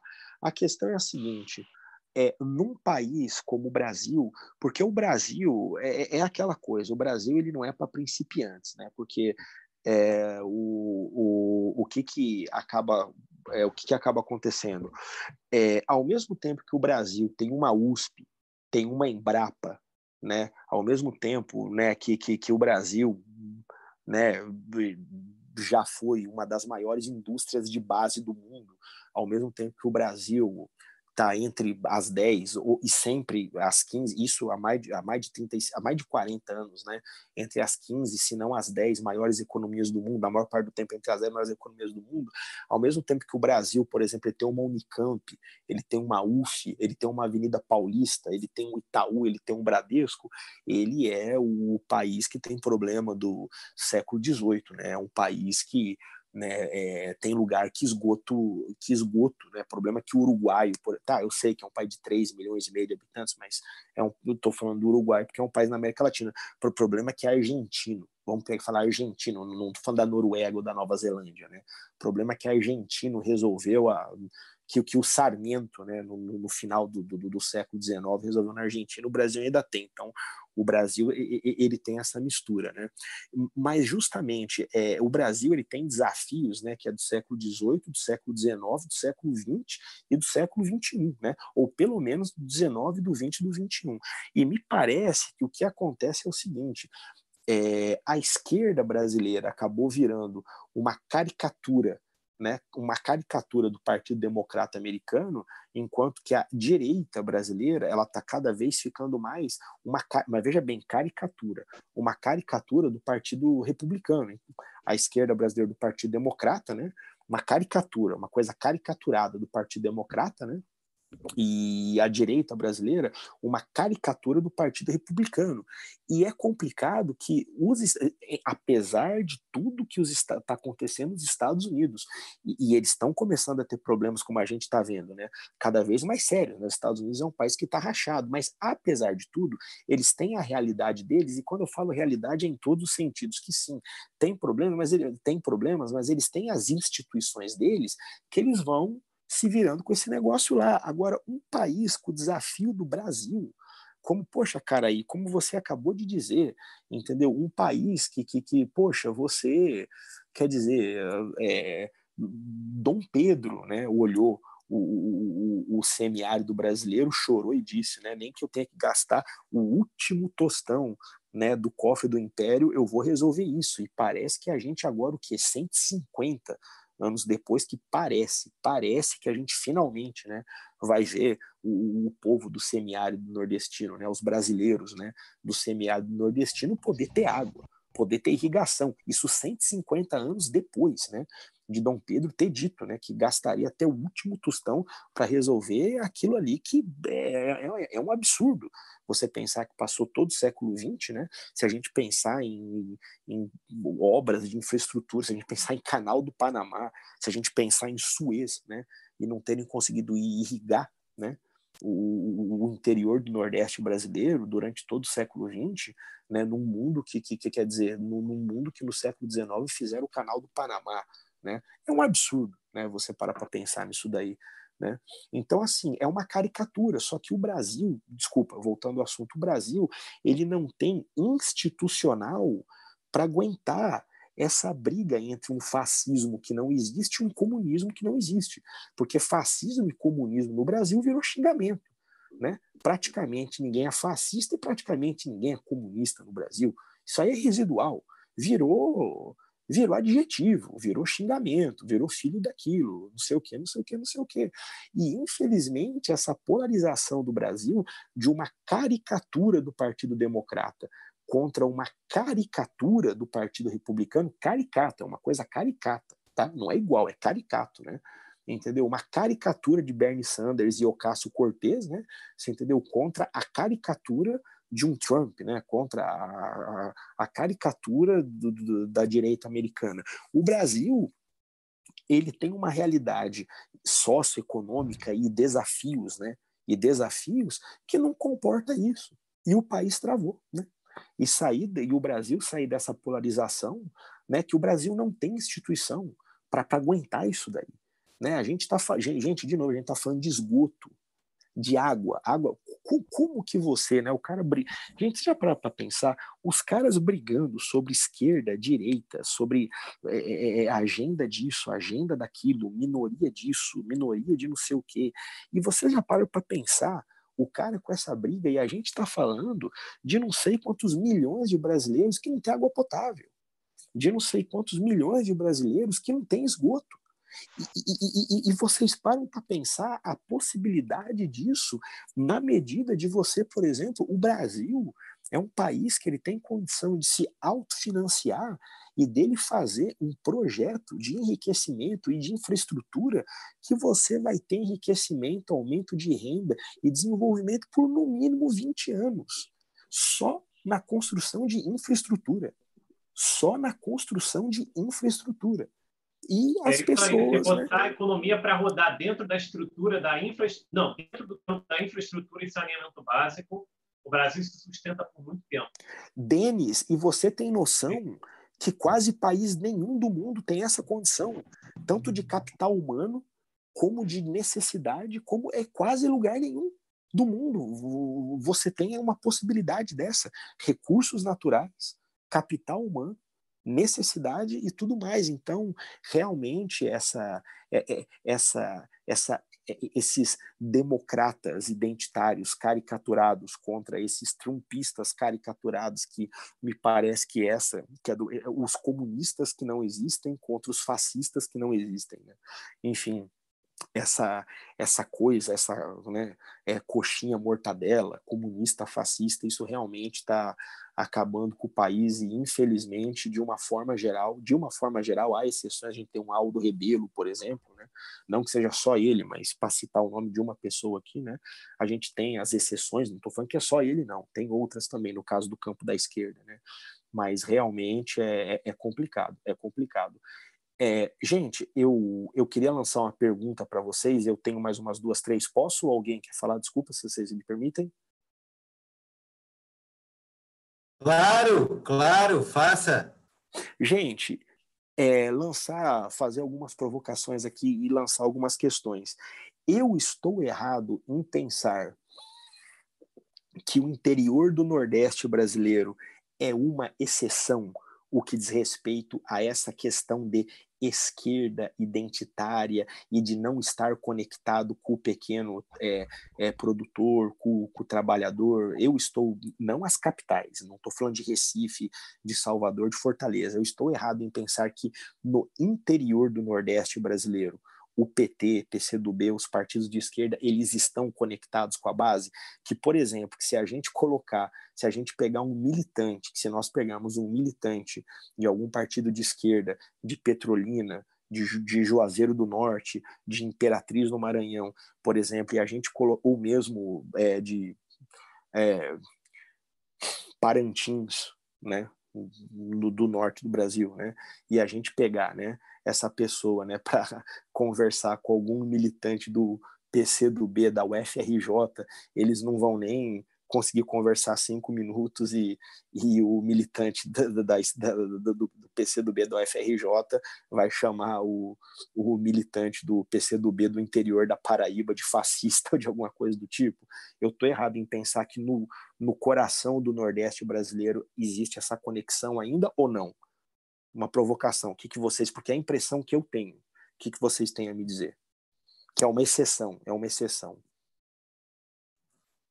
E aí, quem quer? Denis, Curumim, quem que Alguém quer pegar essa bola? Quer que eu comece? Eu tenho uma, eu tenho uma opinião, uma leitura desse cenário já feita. Vai, Curumim, e... vai, cara aí. Vai, cara então, então, carinha, a minha leitura disso aí é o seguinte: o brasileiro, ele conhece dois tipos de sentimentos. Falhou, falhou o microfone. O tá, tá me ouvindo? Alô, tá me ouvindo? Eu estou ouvindo você normalmente. Tá, tá, tá normal, tá normal. Falhou lá pro Curumim. O Curumim aí é, no, é, no teu, é contigo aí. Então, o brasileiro médio, ele conhece dois sentimentos, cara. O ódio e a gratidão, sabe? E as pessoas que tiveram digamos, um, um, acesso um pouco maior, que chegou a ter uma certa estabilidade funcional de emprego e tudo mais, que é aqui o, centro-sul, sudeste, e o interior aí do o centro-oeste e tal, eles acabam que eles conheceram uma, uma ponta de estabilidade e depois viram o Brasil ser jogado numa derrocada né, econômica. Então, tinha um sentimento de ódio realmente muito grande pela destruição da condição de vida, né? E esses interiores do Nordeste, eles têm esse sentimento muito de gratidão pelo, pelo que foi o, o lulismo. O lulismo, de fato, é, embora a gente tenha consciência de que foram medidas meramente paliativas, que não foram muito além do consenso de Washington, dessa ideia de renda básica, distribuição de Bolsa Família e tudo mais, é, essas pessoas ainda têm essa, esse, essa perspectiva da gratidão, essa emoção da gratidão ao que foi o governo Lula. E, em alguma medida, essa agenda de comportamento paulista ela é muito metropolitana, né? ela é muito urbana. Então, esse tipo de coisa não chegou lá da mesma forma, com a mesma gravidade, onde esse tipo de agenda é, digamos, essas questões de comportamento, elas são um pouco mais naturalizadas, como é o próprio o próprio modelo brasileiro assim de convívio com, com diferenças, né? E, e vamos dizer assim, essa agenda identitária mais vanguardista, mais super vanguardista, ela não chegou a avançar por lá ainda, né? Porque agora, como o PT acabou fazendo muitos governos no Nordeste, foi muita gente de São Paulo, do Partido de São Paulo, para assumir cargos por lá né? E provavelmente vão começar a inserir essa agenda uspiana de comportamento da New Left por lá, né? O que deve vir associado também com esse programa do Renda Brasil, que o Bolsonaro está propondo aí com Paulo Guedes, que queria juntar uma parte do dinheiro do Fundeb. Então, não me surpreenderia se essas pessoas começarem a ter um acréscimo financeiro no Bolsa Família e os acessos dos programas aí neoliberais de renda básica e acabem, de algum modo, se convertendo ao bolsonarismo. Quer dizer, ele não, não é exatamente uma ideologia de esquerda de direita, mas é esse pragmatismo de ter sentido a condição de vida real é, funcionar e às vezes não, não ter nem dimensão do que, que é o Brasil, do que, que poderia e deveria ser a qualidade de vida das pessoas que moram dentro desse país, né? porque é um país rico, é um país que tem terra fértil, que tem, enfim, 7.500 quilômetros de costa, tem a Amazônia, tem a, a água doce, a porra toda. Mão de obra, mão de obra, mão de cara, obra. Mão de obra, 200 milhões de pessoas, porque as pessoas, mas um país da dimensão do Brasil, que no meu ponto de. de oh, cara, aí, desculpa, desculpa estar tá te interrompendo, perdão. Mas é que eu gosto muito de ressaltar isso, que na minha, ou no meu ponto de vista, eu sempre comparo assim, que eu acho que o que diz respeito ao tamanho do país e, e a população, a gente, pelo menos no meu ponto de vista, a, a, a comparação, por mais por mais diferenças que tenham, estou falando que é quase igual, por mais diferenças que tenham, é uma comparação que é válida com os Estados Unidos da América e o México, né? Porque, ah, mas a Rússia, sim, mas a Rússia tem dezenas de etnias lá dentro, igual a China, igual a Índia, que tem mais de quantos, é, quantas línguas. O indiano, se ele usa o inglês, ele não consegue né, é, coordenar a União Indiana. A Índia só funciona por causa da língua inglesa porque o cara que é lá do sul da Índia, Tamil, o cara lá de Ulan Pradesh, no extremo norte da Índia, na fronteira com, com, com no, no, no, Himalaia, os caras não se entendem. Né? Eles são do inglês. Ah, mas tem o Cana é, mas tem a Austrália, sim, só que a Austrália tem a população da região metropolitana de São Paulo, 20, sei lá, 21, 23, enfim, sei lá, da região metropolitana de São Paulo, mais São José dos Campos junto né, para dar. Então, o Brasil, e no meu ponto de vista, né, é, é só essa coisa de você ter uma única língua, um, um, background, apesar dos diferentes backgrounds culturais, mas você tem uma língua, uma cultura, uma massa. A única comparação é com o México e com os Estados Unidos. E, e essa coisa da população, para você poder se financiar, mão de obra, construir, trabalhar e fazer alguma coisa, o Brasil é uma coisa única Né? É uma coisa única, é, é praticamente único no mundo. É incrível. E a população, né? Cara aí, desculpa, desculpa a indelicadeza, foi mal, desculpa aí, tá? Mas eu não podia perder essa oportunidade. Não, tudo bem, Karen. Então, acho que a dinâmica é essa mesma. Até passar para alguém comentar. Esqueci a linha de raciocínio que eu estava desenvolvendo. Aqui. Desculpa, desculpa, cara. Me perdi desculpa. um pouco. Mas também vou passar para o Denis, para o Renato comentarem um pouco o que, que vocês acham que, que pode acontecer com esse eleitorado do interior do Nordeste, com, com essa tanto com a entrada dessa agenda identitária mais radical, quanto com esses programas de distribuição de renda vindo e alcançando essas pessoas pela mão do governo Bolsonaro. Vocês acham que pode ter uma reversão do quadro e, e eles deixarem de ser eleitores do Lula e passarem a, a se posicionar mais próximos aí do, do bolsonarismo? Eu queria responder assim rapidinho, sim, sim, isso é muito provável. Agora, a primeira pergunta do, do, do gato foi um militante do interior seria capaz de entender se militante na metrópole, não é? Se um militante, se dois militantes, se dois esquerdistas, um do interior e um da metrópole, pudessem se entender. Eu acho que a grande questão, o, o, o, gato, seria se teria algum resultado fértil, teria algum resultado assim positivo, você trazer um, um marxista tradicional, entendeu? Um, um, um marxista revolucionário, daquele, sabe, marxista, marxista, sabe? Aquele que leu Capital, ele já leu Capital três vezes, entendeu? Para um identitário Foucaultiano e se teria algum resultado, se teria algum alguma algum resultado próspero, um debate entre essas duas pessoas, entende? E qual o resultado positivo seria para o país disso? Qual seria o resultado positivo para o país disso? Né? Será que é, é, seria bom, é, já extrapolando para outra área, será que seria bom para o país qualquer um desses dois debates? Será que é produtivo hoje em dia confrontar o capital, confrontar a produção com o capitalismo financeiro, a, a torta a direito dominando aí, é, é, jogando nas 11? Né? É, seria, será que seria, será, seria proveitoso é, você trazer o debate, pelo contrário, pegar, pegar o debate identitário né, e já que já foi comprovado que isso aí não funciona. Né? Então, a grande questão é essa. Não sei se, se daria para aproveitar também não, sabe? Porque o, o, o, o que eu vejo é que a, até mesmo dentro do campo da esquerda do interior, né, digamos assim, né, é, ainda há elementos que precisam ser, ser trabalhados, entendeu? É, o, o, trabalhismo no Brasil apanhou muito. O trabalhismo perdeu até mesmo o marxismo dentro de diversas áreas, né? Então, talvez tenha sido a corrente mais é mais mitigada, mais torturada dentro desses campos, até mesmo dentro da oposição, dentro da esquerda, entre identitários e marxistas, que foram sequestrando elementos do, do trabalhismo, esvaziando ele, pautando ele de fascista de xenófobo, de militar, de o cacete a quatro, passando por épocas e atribuindo tudo que há de negativo. Ah, Para mim, claro, parece mais um projeto do que uma coincidência. Mas, né? É, bem, eu queria. Vamos lá, Curumim, vamos lá, puxa aí. Então, é, eu acho o seguinte, cara, é, aquela frase do Betinho: quem tem fome tem pressa.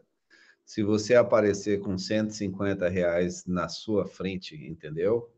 e, e, você olhar a molecada e olhar 150 reais, meu amigo, não tem Lula mais, entendeu? Eu acho que é, é Lula foi grande, foi legal, mas eu, o, o meu a, a, a brasa para minha sardinha primeiro. Todo mundo precisa de um pouco mais, principalmente numa região carente, né? Eu acho que se o Bolsonaro fizer a renda, parabéns. Eu acho que o povo merece, né? e é uma questão humana, é uma questão de sobrevivência. Politicamente, explorar isso, é, é, assim como o Lula explorou, o Bolsonaro também vai explorar.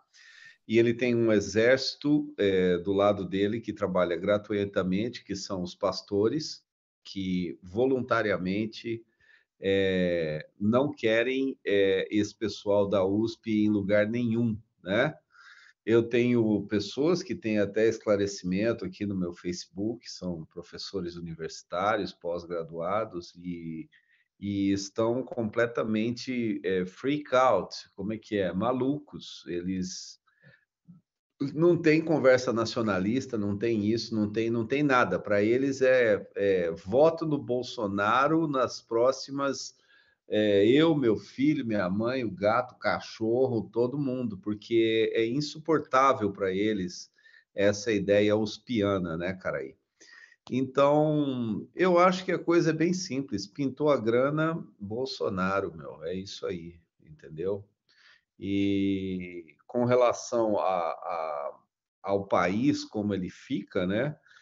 É, enquanto a gente não tiver um, realmente um pacto entre pessoas, né? Primeiramente, pessoas é, que, que queiram uma determinada direção, sejam elas dentro da polícia, do exército, dentro dos partidos que se dizem de esquerda e de direita, não procurar uma solução centralizada com foco é, num programa, mas não num programa de eleição, num programa em que a gente realmente olhe o exemplo da China, o que ela fez de 89 até agora, e, e fale assim, não, vamos, vamos pactuar alguma coisa aqui, vamos ser independente de novo, ou senão a gente vai ser um pária, né? Porque é o que é o que a China foi esperta e mostra o caminho para a gente, mas se a gente não tiver um programa exatamente para seguir, nós vamos ficar fornecendo uma, uma mão de obra para manufaturados,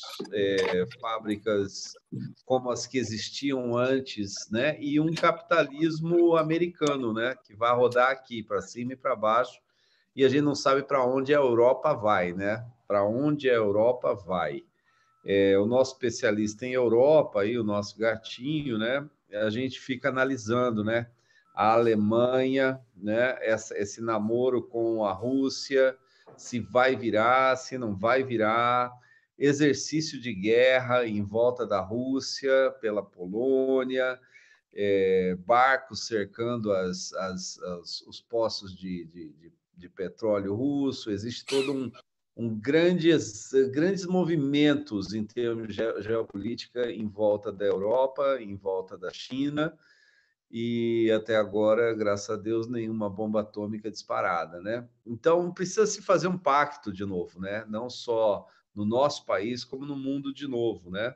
Mas nós vamos ter uns atritos aí pela frente. E no Brasil a gente não sabe, né? Mas provavelmente vai ser exploração. É, é Curumim, é, no meu ponto de vista, é, como que eu particularmente vejo é, essa questão que você falou, um novo pacto, né? Um novo pacto parece que está vindo por aí, né? Eu, eu, é, bom, é, é, essa essa nova ordem mundial que se isso vem, se, se a gente for pegar mesmo lá as raízes, vai estar tá no liberalismo mas depois ali no, no né, nos pontos do Wilson, depois da Primeira Guerra Mundial, mas aí depois da Segunda Guerra Mundial, no caso do, do, do bloco OTAN, do bloco ocidental, mas que assim, né, foi aquele célebre discurso, né, da nova ordem mundial, né, do Bush pai, né, em 1991 que ele fez ali com os escombros, né, do muro de Berlim nos pés dele, né? Que aí é, eles jogaram o tijolo no acelerador do neoliberalismo mesmo, né? Enfim, e, e, e eu, claro que eu estou dando minha visão, meu ponto de vista, posso estar errado, mas é como eu particularmente vejo as coisas. Né? Quem viver verá. Eu acredito que um, um, um, novo acordo, mais ou menos assim, mundial, governança mundial, isso daí eu, pode ter um entreveiro aí, pode, pode acontecer, pode ser que algo não saia muito bem, né? Mas eu acredito que, que muito possivelmente vai sair. Agora, a questão é, Curumim que eu vejo é o seguinte, que nessa nova configuração, como você falou da Europa, e eu tenho lá um meu ponto de vista sobre a Europa também, sempre lembrando, é um ponto de vista que eu posso muito bem estar errado, mas eu tenho lá, a minha, sabe, aquela, essa aqui é a minha aposta, eu acho que vai, vai dar nisso daqui, posso estar errado ou não, né? Mas eu acho que a grande questão é que é o seguinte, é, é, isso e isso cada estado, cada país, e o, o, Brasil é o Brasil, a Argentina é a Argentina, Reino Unido é Reino Unido, Estados Unidos, porque de novo, os americanos eles estão do jeito deles lá e eles estão sofrendo com isso. Os Estados Unidos é um país que em alguma medida, em alguma medida não, em grande medida ele está rachado. Eles estão numa guerra civil interna lá, inclusive nos bastidores dos, do, do, do, dos poderes, do poder, que eles vão ter que resolver isso de alguma forma, e a gente não sabe bem como que esse negócio aí vai acabar, né? Quem viver verá, sendo nos próximos capítulos, né? Mas eles estão meio desacerebrados também nos Estados Unidos. Está rachado. O, o, estado deles, o núcleo deles está rachado no meio, né? Então, né, vamos ver o que vai acontecer. Mas eu acho que o mais, no meu ponto de vista, o mais importante para todos os países, inclusive no hemisfério ocidental, é um projeto nacional. E, infelizmente, hoje no Brasil, me parece que de forças políticas, né, quer dizer, um, de um lado, é, é, é, meio que um puxadinho caricaturado dos democratas, né? né, né inclusive, né, de uma forma geral, do deep state, né, do Estado profundo americano. E do outro lado, é um puxadinho do, do, do, Partido Republicano, é o tal do negócio, né? Ir lá tacar pedra na Estátua da Liberdade, por exemplo, lá na Havana, ninguém vai fazer. Não estou dizendo que tinha que fazer o que não tinha, só estou dizendo que não vai. Agora, derrubar bandeirante, né? derrubar enfim, ícones da, da, da, cultura brasileira, da própria construção da brasilidade do Estado Nacional Brasileiro, aí gente mas, quer ir lá mas derrubar. O né? Carinho, né? você, deixa eu interromper você. É, é só para fechar, é, a, é um projeto nacional, pronto. E que de China a gente não pode esquecer que o Brasil, até meados dos anos, até a crise do petróleo, o choque do petróleo, o Brasil foi a China do mundo. Nós não podemos nos esquecer disso. O Brasil de 1930 até o choque do petróleo, o, a crise do petróleo, o Brasil foi a China do mundo. A gente não pode se esquecer disso. O Brasil foi a China do mundo. Só, só, e precisa ter um projeto nacional a par de esquerda ou direita. E Desculpa. Karim? Pronto. Karim? Oi, quem? Alô? Alô, quem está chamando? Voltei, voltei. Ô, oh, Rubem. É, inclusive, inclusive é o seguinte, na época a gente tem que dar todo o crédito porque a crise do Brasil, o que tirou o Brasil dos trilhos foi exatamente a energia. Ou seja, nós não tínhamos energia. Nós perdemos a matriz, ou seja, perdemos a matriz energética barata. Com o choque do petróleo, aquela guerra que foi manipulada pelos Estados Unidos para elevar o preço do dólar, porque eles tinham implementado dois anos antes o petrodólar. Então, eles precisavam que o petrodólar desse lucro. Então, nada melhor do que isso, que eles fizessem o que eles fizessem, uma guerra em que o petróleo explodisse. Com isso, explodiu o Brasil junto. E, na época, o Brasil estava assumindo o poder, o Geisel, que teve toda uma visão de planejamento estrutural em cima da matriz energia. Petrobras, descobrimento da bacia de Campos em 77 no campo de Enxova, pró-álcool, pró-álcool, carro, carro, é, carro a álcool, primeiro que sai é, vem dessa matriz energética, ele tenta a independência de todos os lados. Usinas nucleares, ele rasga o contrato com a Westinghouse, manda os Estados Unidos para puta que pariu, vai para a Alemanha, faz novos contratos. Tudo que Geisel pensou foi no Brasil. Tudo que Geisel pensou foi em construir uma matriz energética para o Brasil, inclusive a bomba atômica. Tanto é que ele faz o poço de cachimbo lá para testes nucleares, que honrosamente o entreguista do Collor vai lá dinamitar, explodir ele, acabar com ele, como se fosse uma grande coisa você passar a ser uma nação de merda, desrespeitada por todo mundo. Então é o seguinte, isso daí acontece. Ainda tem gente que fala, mal do Geisel. Tá? O Geisel teve essa visão. E hoje esses canalhas todos, o que, que fazem? Pegam toda essa matriz energética e vendem, sucateiam, jogam fora e o povo batendo palmas, porque do outro lado tem um bando de esquerdista de merda contrariando as, as, as, as matrizes culturais do nosso povo, a estrutura cultural do nosso povo. Para, a, a, se você pensar bem, o New Left ele é feito sob encomenda. Como é que eu faço para irritar alguém e que a pessoa perca o juízo e pare de pensar racionalmente. Não, eu preciso de um cara que enfia o dedo no cu dos outros, eu preciso de um cara que comece a expor gente nua, eu preciso de um cara que.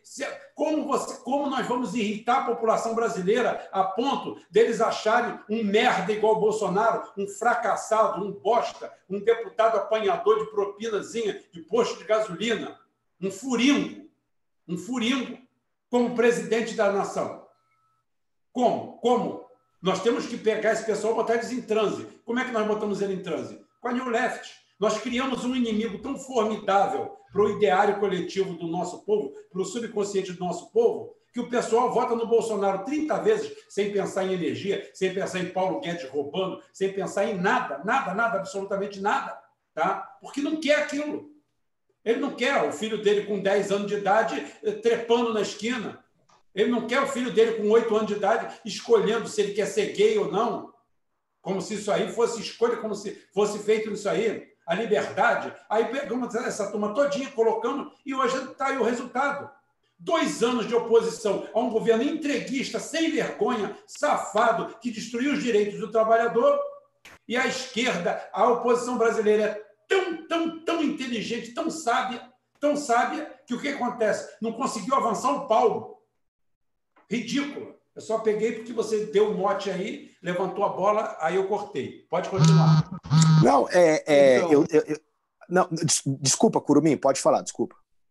É, não, é que, veja bem, é, você tinha feito aquela, aquela consideração, nós estávamos trabalhando sobre a ideia do pacto, né? um futuro pacto. Né?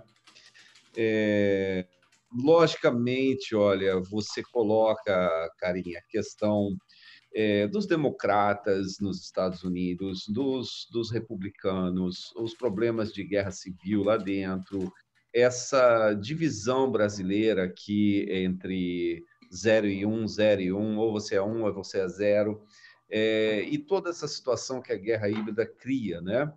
E também seus bilionários, né? Então aí vem a minha questão do pacto, por exemplo. Nós estamos vendo a Europa sendo fragmentada, há uma grande tendência, é, depois do Brexit, cada um cuidar do seu país. A gente conversou isso aqui no grupo outro dia, né, Karim? É, é, cada um cuidar do seu quadrado na Europa. E, e a Rússia com a faca e o queijo na mão, a China também. E você vê assim um novo pacto. Não estou falando entre países, porque na realidade quem controla os Estados Unidos são alguns bilionários, né? muitos é, sócios desse sistema estão com o seu dinheiro à salvaguarda até na própria Ásia, né? É, quando eu mencionei Jimmy Rogers, é, poderia falar um outro lá, que eu esqueci o nome dele lá, Sebalto, Sebalto, esqueci o nome dele. E a gente vê esse pessoal salvaguardando o dinheiro deles fora dos Estados Unidos, muitos no Canadá, muito investimento no Canadá, muito dinheiro esparramado fora dos Estados Unidos. Mas os bilionários, eles têm no negócio deles o controle das nações, né? Desde que eles não consigam mais bagunçar o Oriente Médio, não consigam mais bagunçar. É, cara, é muito difícil pela própria questão étnica, né? Você criar uma bagunça na China, né? Muito difícil. Ah, o Putin fez um, um esvaziamento de oligarcas na, na, na, na Rússia, né? Então, o acordo fica muito Putin, é, Xi Jinping, com um novo capitalismo, porque na mente comum do imbecil brasileiro, eles pensam em comunismo, né? Mas o pessoal sentiu o gosto do dinheiro. Eu vejo a China, é, eu fico encantado com o programa dessa menina chinesa que está no Brasil, essa Cici, né? E, demonstrando, entrando dentro da, da China com o patrocínio do Alibaba, da AliExpress, e entrando em fábricas e mostrando e dizendo: olha, essa é a fábrica, ali ficam os trabalhadores, e você vê um acordo entre o governo chinês, o Partido Comunista. Não, nós estamos tirando o pessoal da pobreza, nós estamos indo desenvolver o interior, nós estamos fazendo isso a Rússia também dando terras para quem quisesse, dando assim, né, maneira de dizer, né, fazendo um programa em que as pessoas vão se estabelecer no leste da, da, da Rússia, né? E a gente não tem nenhum pacto nacional de desenvolvimento e, e, eu fico assim me questionando que pacto vai haver entre esses banqueiros vampiros, né? É, eu não estou falando de alegorias como Jeff Bezos, é, esse outro da Microsoft, eu estou falando do pessoal realmente que está em volta do complexo militar americano, é, que controlam London e, e, e, New York, né? Que controlam isso daí. Como é que eles vão fazer um acordo com uma Rússia? Porque existe um acordo com termos militar. É, é, um liga para o outro falando: eu não vou apertar a bomba aqui, então eu também não vou apertar aqui, mas eh, nossa nossa galera vai ter que conversar, né? É isso que eu fico me questionando, né? Como é que vai ser um pacto Vamos ter dois mundos, Américas e Euroásia? Como é que vai ser isso? E a bunda dos Estados Unidos em cima da nossa cara? Como é que vai ser isso, Karim? Ou Rubem, né? Que, que trabalham na, na geopolítica. É, é eu, particularmente, o que diz respeito de o que diz respeito a, assim, sabe, como vai ser. Bom, porque eu acho que está todo mundo sabendo, né? Eles estão cada que quem são eles, né? Essa elite global, a coisa está chegando a um ponto que parece que eles vão apertar o botão para dar um para começar de novo aí, né? Para dar um start aí, né, cara, né? Para começar o negócio de novo, né? Vamos ver, né? No que aqui o, o eterno herdeiro, né? eterno príncipe, né? O eterno futuro rei, né?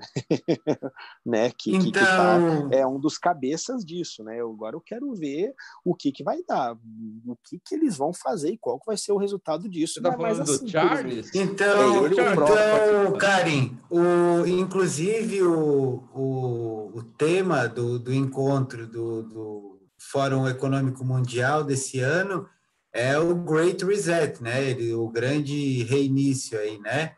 Que eles pretendem dar para a humanidade. Só falta, eles já estão anunciando, só faltou combinar com o povo, né? Mas, ei, Rubem, para a gente, eu estou aqui com o, o, vídeo também do Marcelo Frouxo, do, do, do, descaso da esquerda brasileira, mas eu acho que nem vale a pena botar essa coisa no ar. Quem sabe no final a gente coloca mas vamos gastar um tempo aqui fazendo um pouco de elogio. É, essa semana, hoje, né, foi anunciou aí o Rubem Novaes, que é o presidente do Banco do Brasil, que insistia porque insistia em acabar com o Banco do Brasil, talvez transferir ele para o Bank of America, como era o, o projeto do Paulo Guedes. Hoje ele pediu demissão do banco e, e tem uma, uma aura em torno de uma denúncia feita pelo Ciro de que o, o, BTG Pactual teria comprado papéis de empréstimo né, do Banco do Brasil, papéis esses que valem 3 bilhões de reais, né, com B de bola, e, e, e, e comprou eles por 300 milhões, sem base nenhuma, é, com, com mi, milhões, né?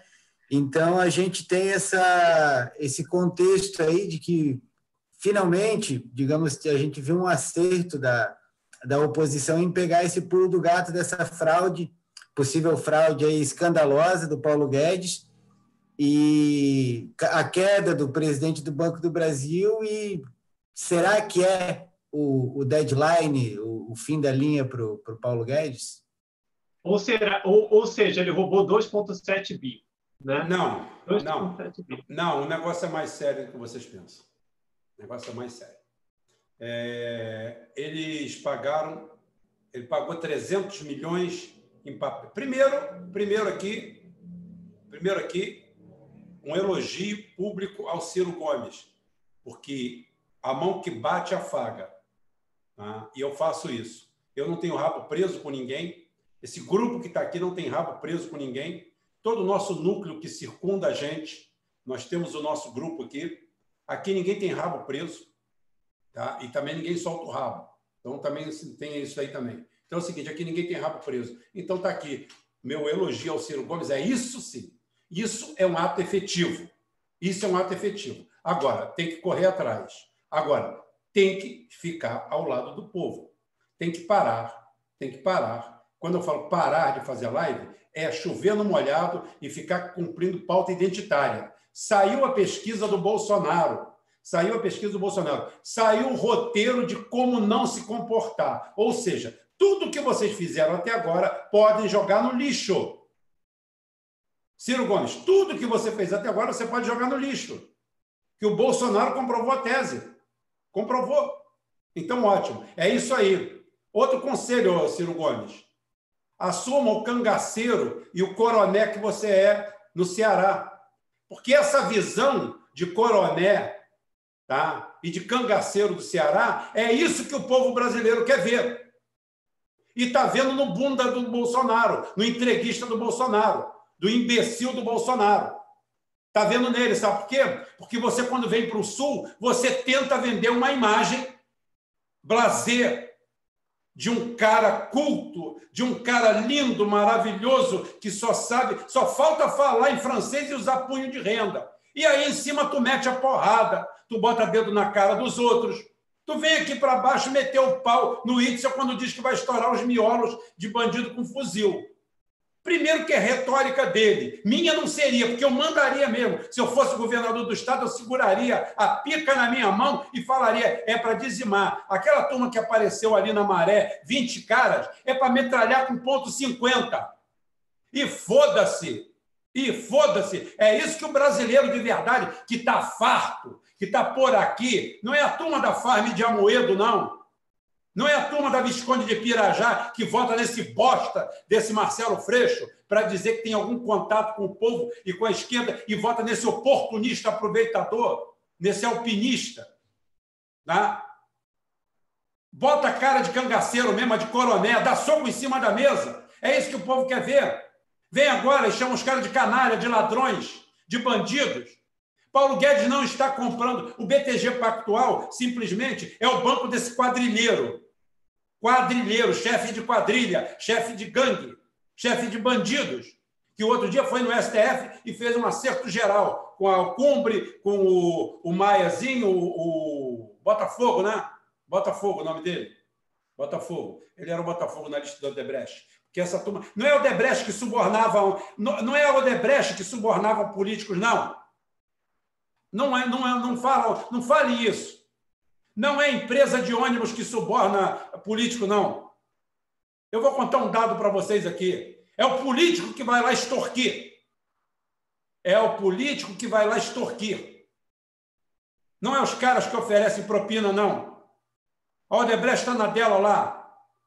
Tem 120 mil funcionários, tem que funcionar, pega uma obra de 4 bilhões e aparece uma rica de filho da puta uma reca de deputados, de bandidos, de marginais que recebem cargos eletivos para assaltar em benefício próprio. Bandidos que não têm coragem, pelo menos aqueles da maré, eu sou a favor que fuzile todos eles, como também sou a favor que fuzile metade do Congresso, que são igual aqueles. A única coisa que aquele cara tem, não tem o peito daquele de meter a mão no fuzil. Tá? Mas é essa turma que nós temos aqui. É essa tralha que nós temos aqui.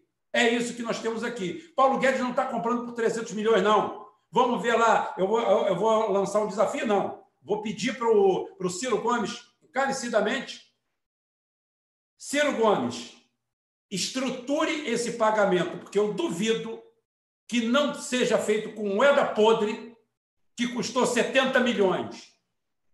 Moeda podre custa 20%, 20 do valor de capa. Moeda podre custa 20%, no máximo 30% do valor de capa. O que, é isso? Você tem um título da dívida pública de 1 bilhão e você vende ele por 200 milhões. Tá? Então, esses 300 milhões foi feita uma captação no mercado.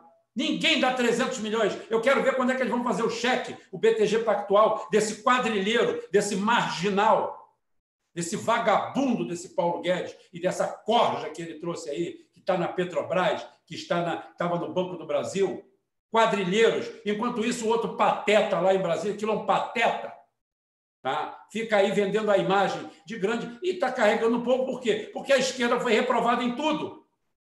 Eu quero que o Ciro Gomes desça lá do Ceará para cá como cabra macho mesmo. Quando a esquerda te chamar de jagunço, fala, sou jagunço com, muito, com, muito, com muita honra, com muito orgulho. Ah, você foi para Paris, fui para a puta que pariu com a sua mãe, vai tomar no rabo.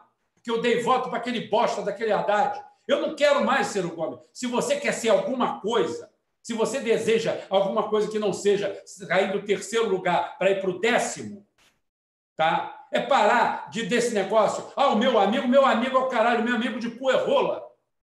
O horário está avançado e a gente tem que falar a verdade. Amigo de cu é rola. Que porra de amigo?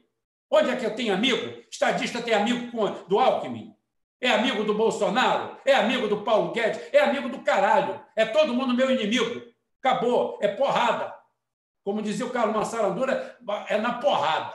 Vamos embora. É assim que você tem que vir cá para baixo. Agora você vem para cá esperando, com medo do que os petistas que não vão votar em você nem amarrado vão falar de você. O que, que os universitários, o que, que a Uni que não vota em você vai falar de você? É muito melhor você é, mirar no universitário de classe média brasileiro, despolitizado, até idiotizado hoje e meio fascistoide. Ele não é fascista porque ele não entende nem o que é fascismo. Perdoai, Deus, ele não sabe o que fala. Tá? Então é o seguinte: ao invés de fazer isso, você vem para cá com essa pechazinha de homem do bem, homem identitário, homem que chama o, o cara de fascista. Primeiro, lava essa palavra da boca: fascista é o cacete. Aqui não tem fascismo. Aqui tem filho da puta. Quem dera que fosse um fascista. Aqui tem ladrão. E o Bolsonaro é, não é, o ladrão, o Bolsonaro é aquele cara que não está acostumado. O negócio do Paulo Guedes é bi, é tri. O Bolsonaro é um dinheiro ali para comprar uma lancha, comprar outra casa, conforto, comprar uns imóveis para ex-mulher, para mulher. É rato pequeno. O negócio dele é esse, o tamanho dele é esse, a vida inteira falsificando isso, empregando, rachadinha. O Queiroz, rapaz, se você for ver aqui no Rio de Janeiro, aqui estão tentando uhum. acusar o Flávio do negócio. Cara, você tem que ver a lista. O Flávio acho que é o 14. O líder é do PT. Não é à toa que tem o nome de siciliano, deve ser da Sicília. Sicília lembra a máfia. Então você imagina, o líder, se mexer isso fundo, você vê que o PT fica quietinho. Se meter o lance aqui no Rio de Janeiro, ah, o, o, o o Queiroz é, mexeu 4 milhões ou 3 milhões na conta dele. A secretária do, do, do cara do PT mexeu, foi 20 ou 30 milhões. É 10 vezes mais. Eu estou aqui passando pano para o Flávio? Não, mas é essa merda toda. Fala. Só uma coisinha aqui. Já é o segundo presidente que a gente tem esse perfil, né? Lembra daquela conversa do Lula com com o Eduardo Paes? Eduardo Paes falava: Lula, você tem um mau gosto ficar comprando sítio de pobre comprando casa de pobre. Lembra? Lembro, lembro, lembro. Então, já é o, seguinte, já é o segundo o, presidente nesse perfil. É, é, então é o seguinte, o que, que acontece? Ele é isso. Enquanto isso, o Paulo Guedes, Paulo Guedes é ladrão de bi, de tri. Então, eu queria agora, ô Ciro, para você receber uma nota 10, estrutura como é o pagamento desses 300 milhões. Você vai descobrir TDAs, você vai, você vai descobrir é, precatórios, você vai descobrir moeda podre. Ou seja, o BTG Pactual não está comprando 3 bilhões por 300, não. Está comprando 3 bilhões por 70 milhões. E eu boto meus bagos na reta se não é isso. Só para você ver o nível do crime desse sujeito, dessa turma. A goela deles não tem tamanho. Você olha para a carcaça do Paulo Guedes, você vê que os urubus já estão sentados perto do apartamento dele. Já tem urubu fazendo plano aonde que vai comer aquela merda, daquela carne podre. E o filho da puta está caindo aos pedaços e está pensando num jeito de fuder o país, de fuder o trabalhador, de fuder o próximo. Um cara desse, a única coisa que você não pode fazer com ele é matar. Porra, ele merece, ele merece sofrer tanto que a morte é a pior coisa para é a maior, é a maior bênção que um cara desse pode ter. O cara tem 70 anos e está pensando como fuder o mundo. Por causa de bilhões. O pau dele não sobe mais. Ele não tem prazer nenhum na vida. Não tem porra nenhuma. Uma carcaça ambulante. O que, que uma porra dessa está pensando da vida? Um demônio desse pensa? Isso é um anticristo. Aí depois radical é a gente. Radical sou eu. Caralho, que com merda daquele, um saco de vômito daquele que é mais da vida. Essas porra estão fazendo a curva do Cabo da Boa Esperança, estão indo para casa do caralho, está quase todo mundo morrendo e está todo mundo na mesma. Então, Ciro Gomes, quer honrar quer honrar o seu, o, o, o seu currículo, quer melhorar essa porra, bota uma faca nos dentes que perdido por um, perdido por mil. Vem para cá para ser cangaceiro, vem para cá para ser coronel. Manda essa esquerda tomar no olho do cu, todos eles.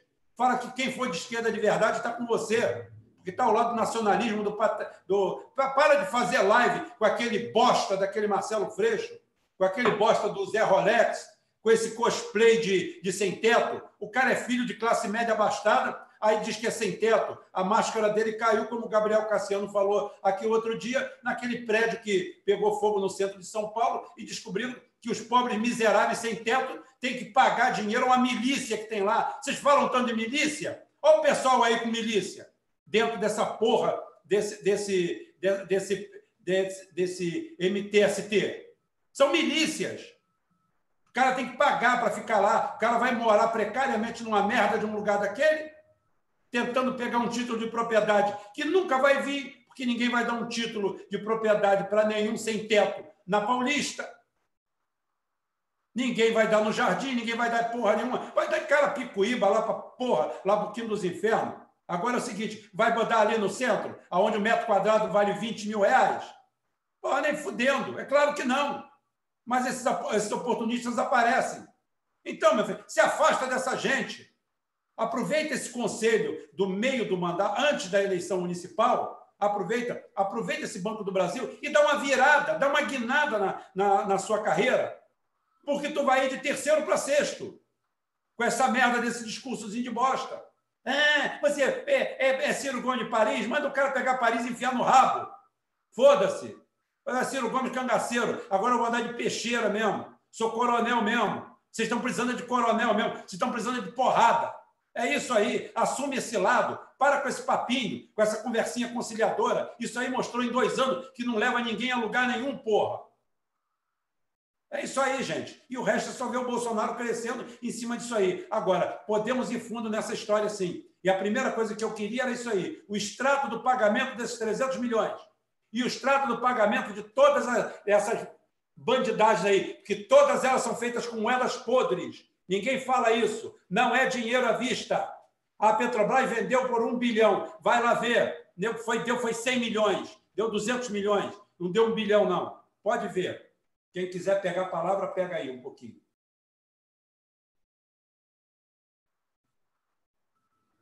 Ainda teve aquele caso da empresa que foi o cara comprou a empresa e o Estado alugou a empresa por três vezes. Não, alugou a empresa. Não precisa, não precisa nada. Tempo igual para pagar o valor da empresa. É incrível. Não precisa nada. Nós, nós privatizamos as linhas, os gasodutos, que custaram bilhões à Petrobras. Bilhões. Bilhões. E tem, e tem o seguinte: e tem um, tem um quociente que não é feito aí, porque os economistas sabem fazer, mas os, os vendidos não fazem, que é o seguinte, que é uma coisa, espaço, tempo, dinheiro. Existe o dinheiro do desembolso e existe o dinheiro que você perde através dos anos, porque você não faz um gasoduto do nada. Você leva 10 anos fazendo um gasoduto, 5 anos, e o filho da puta vem e compra aquilo ali à vista e você aluga de volta, e em dois anos você pagou a ele de, de, de aluguel o valor que você pegou dele. Olha que negócio lindo! O que, que é isso antes? Mínimo fuzilamento. Mas eu acho que o fuzilamento não é o suficiente. É isso que esses caras estão fazendo.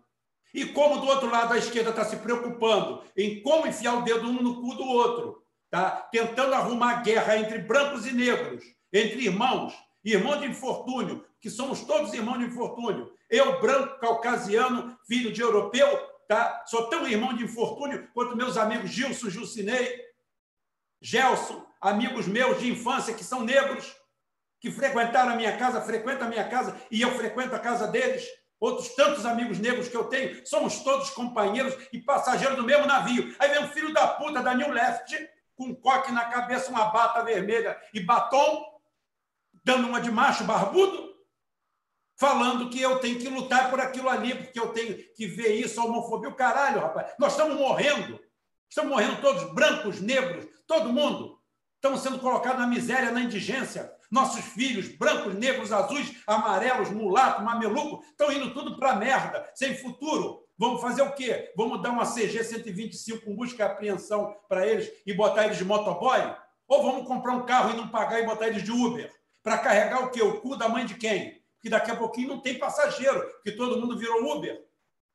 É isso que a gente quer para o nosso filho, para o nosso neto, em detrimento de um filho da puta, igual o Paulo Guedes, igual esses bandidos?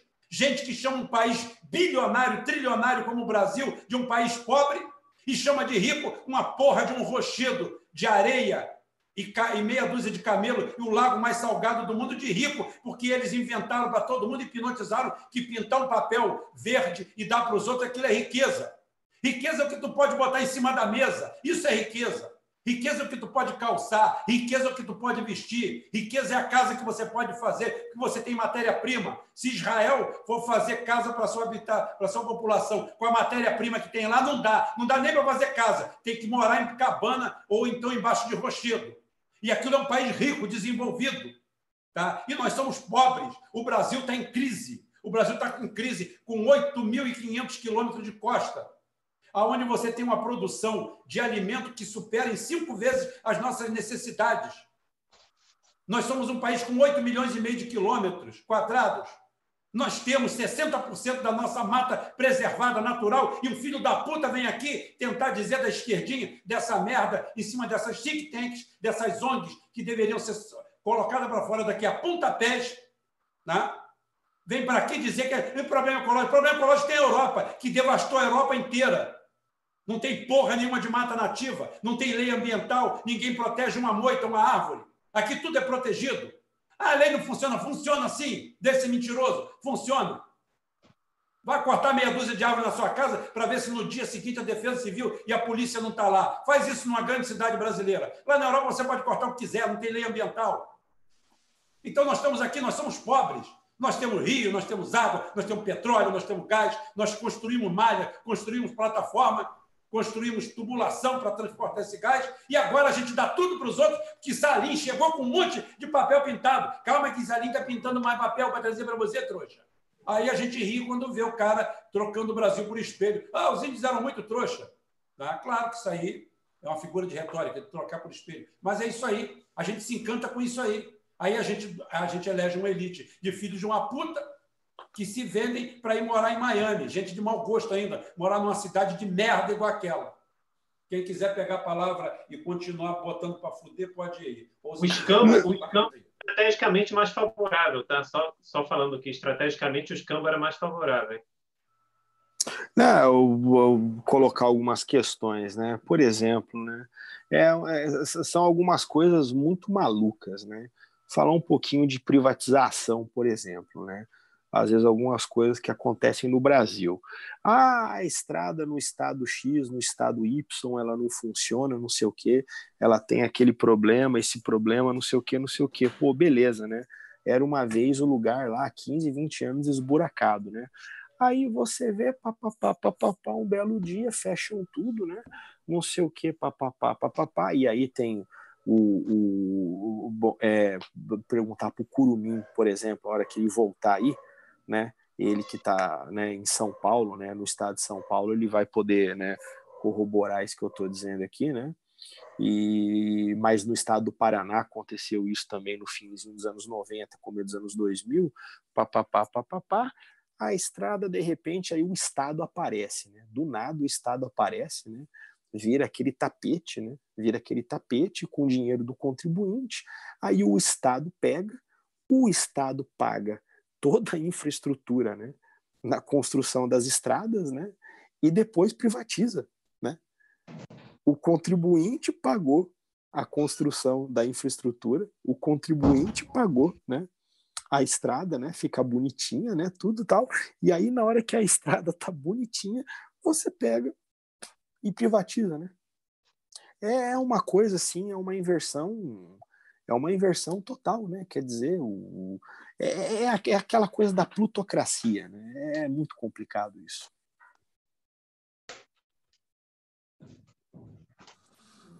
Realmente, Karen, eu acho que o importante é a gente estar tá sempre fazendo esse diagnóstico, né? Fazendo e refazendo esse diagnóstico do, do que, que aconteceu com o Brasil como, como projeto de país, como projeto coletivo de nação.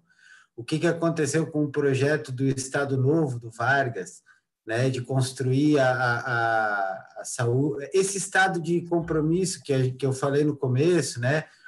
que é um estado de bem-estar social brasileira, né? levar a universalização do ensino, da educação, da cultura, do saneamento, da saúde, construir as empresas de, de base é, nacional, né? até o, o Mirdal lá, que é o, que é o, o cara do, do bem-estar social lá, o sueco, é, em grande medida nos anos 60 e 70, esse, esse modelo escandinavo, que a nossa New Left defende, ele foi ele foi aplicado na Suécia, mas não foi aplicado aqui, né? Exatamente pelos mesmos grupos de setores de interesse financeiro que não não aconteceu aqui em outros lugares pôde ser feito, né?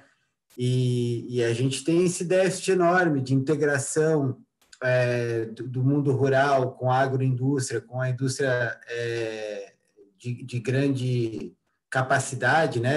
A indústria urbana, a gente tem um déficit muito grande de avanço no projeto que viabilizaria o Brasil entrar no, no século XXI com, com dignidade. O, o não sei se o Rubem está me ouvindo, mas o, tem uma pergunta aqui bem bacana que, que veio aqui no, no, no chat, Rubem, que eu vou colocar aqui, pergunta do canal Brasil Miscigenado. A Agrale, montadora de carros do Brasil, vende suas caminhonetes a 300 mil reais para nós brasileiros que não compramos. Como pode uma coisa dessas? O que, que você me diz lá da Agrale, Rubão, desse, desse déficit que a gente tem? Bem, a Agrale, a Agrale é o único produtor nacional de carros, né?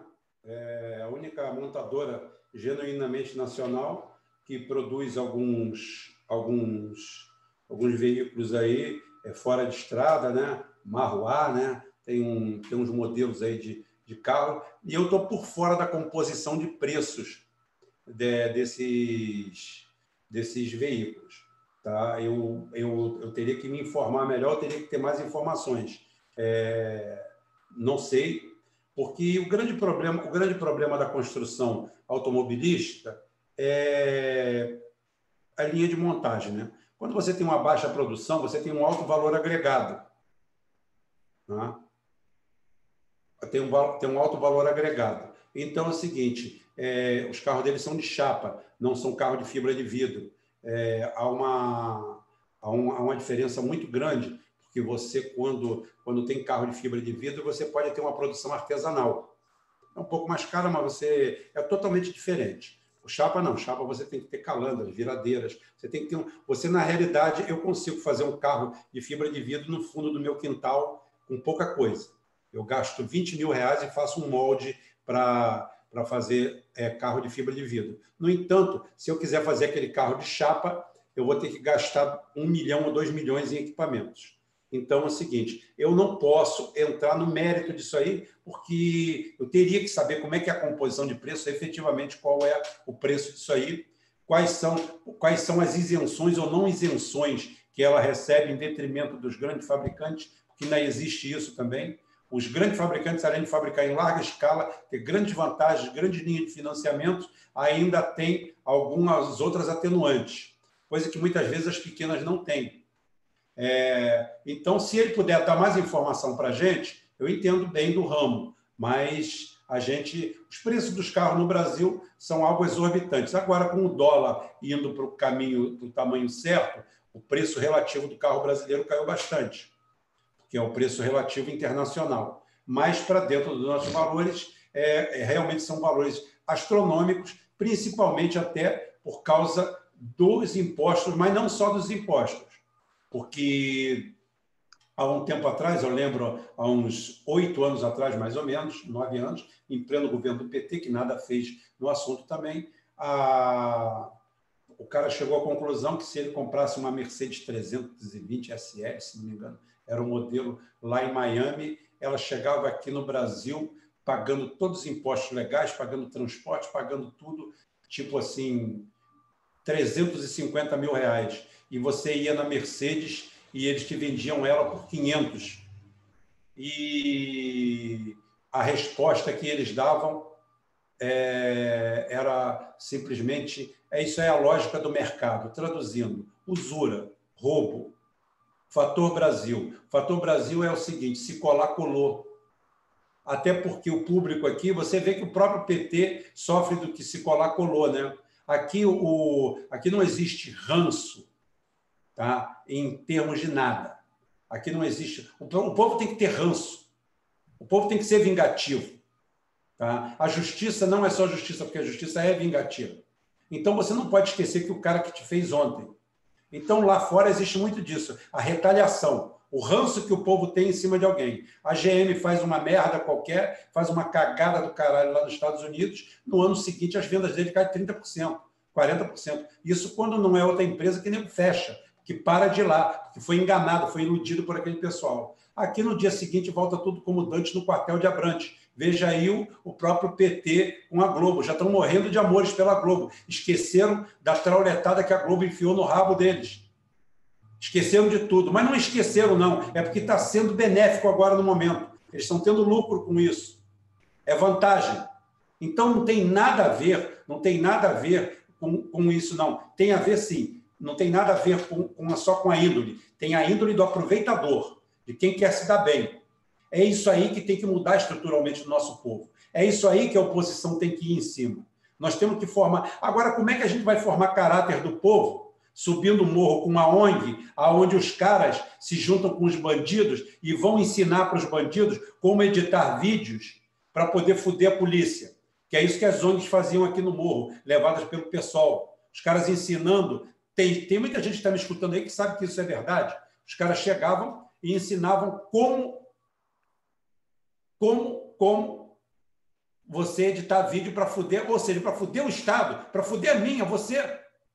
Ou seja, criar falsas notícias, criar falta notícia de crime para tentar fuder o PM. E isso daí é o seguinte: isso daí foi feito direto pela Globo, aonde ela mostrava. O outro dia teve até um, um vídeo clássico aí que mostrou um policial, por acaso negro, dando uma, uma porrada e desmaiando uma mulher. Tá? Aí aquilo ali criou uma comoção terrível, agressão bárbara daquele policial naquela mulher.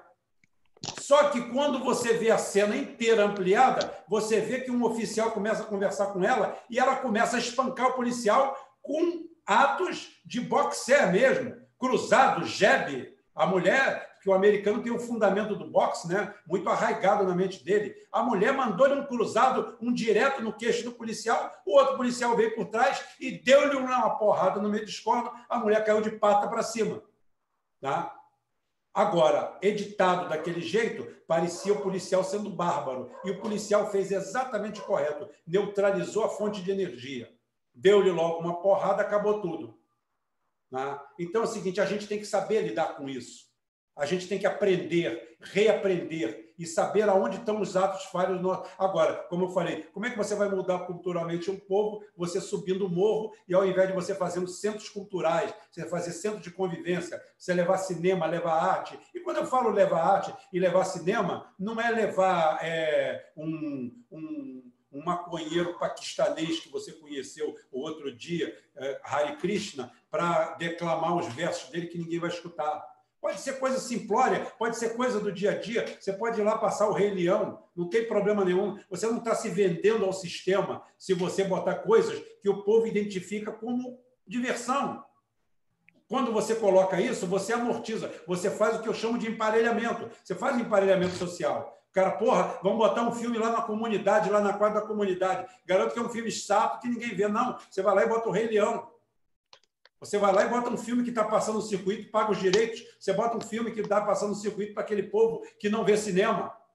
Vai lá. Aí daqui a pouquinho você bota um filme cultural no meio. Você começa a se aproximar. Você quebrou a resistência. Agora precisa um analfabeto como eu um animal, um quadrúpede que trabalhou a vida inteira em plataforma, batendo marreta e apertando parafuso, desmontando motor, falar isso. E tanta gente que estudou, que fez isso, que fez aquilo, que tem pós, Trois, Croix e, o, e a puta que o pariu, tem, tem a, a parede inteira cheia de diplomas, de, para mim serve só para limpar a bunda, se for em papel fino, tá? e não enxergam isso básico, por quê? Porque não conhecem o cheiro do povo, não sabem quem é o povo. Tanto não sabe toda a oposição que existe hoje, que está aí o resultado do Bolsonaro. Esse resultado do Bolsonaro é exatamente isso aí. Pegue a palavra aí, Curumim. Meu Deus! Peguei de surpresa, estava comendo um chocolate aqui de maracujá, eu maravilhoso. Vi, eu fiz de sacanagem mesmo. aqui, aqui a gente sacaneia. É, então, olha, eu, sinceramente, cara, com relação a toda essa questão, é, é, tanta sacanagem. Eu estava pensando aqui a respeito dos pedágios, que eu estou lendo aqui a nossa página do YouTube, né? E, e é, você me pegou de surpresa, eu estava divagando sobre uma questão do seguinte: o Brasil ele acabou transformando tudo num sistema de relação empresa de ônibus e Câmara de Vereadores, né? Porque quando eu vi um, um amigo aqui coloca é, no trânsito lá de, de, do Rio de Janeiro, acho que ele colocou de Macaé, não sei para onde, 240 quilômetros, cinco pedágio. Outro amigo do Sul colocou também, né? E você tem essas concessionárias que fizeram acordos, muitos delas, como por exemplo as de São Paulo, fizeram acordos pré PSDB, antes do PSDB. E, a grosso modo, nos parece muito a mesma situação da empresa do Poeirinha aqui, antigo aqui da, da cidade, né? É uma, é uma concessão pública, mas você vê os seus diretores, eles vão para o setor privado e vão para o setor público, Muitas dessas coisas são colocadas é, com investimento, eles entram para o Estado, é um clube de amigos, entram no Estado, indicação política, e eles fazem todos os investimentos, põem o negócio em pé e depois eles mudam para o outro lado para usufruir do dinheiro, né? Eu chamo isso de uma grande eh, sistema Câmara do Vereador, sistema de transporte, que eles fazem um, um sistema desse no Brasil com muito sucesso é, entre clube de amigos, né?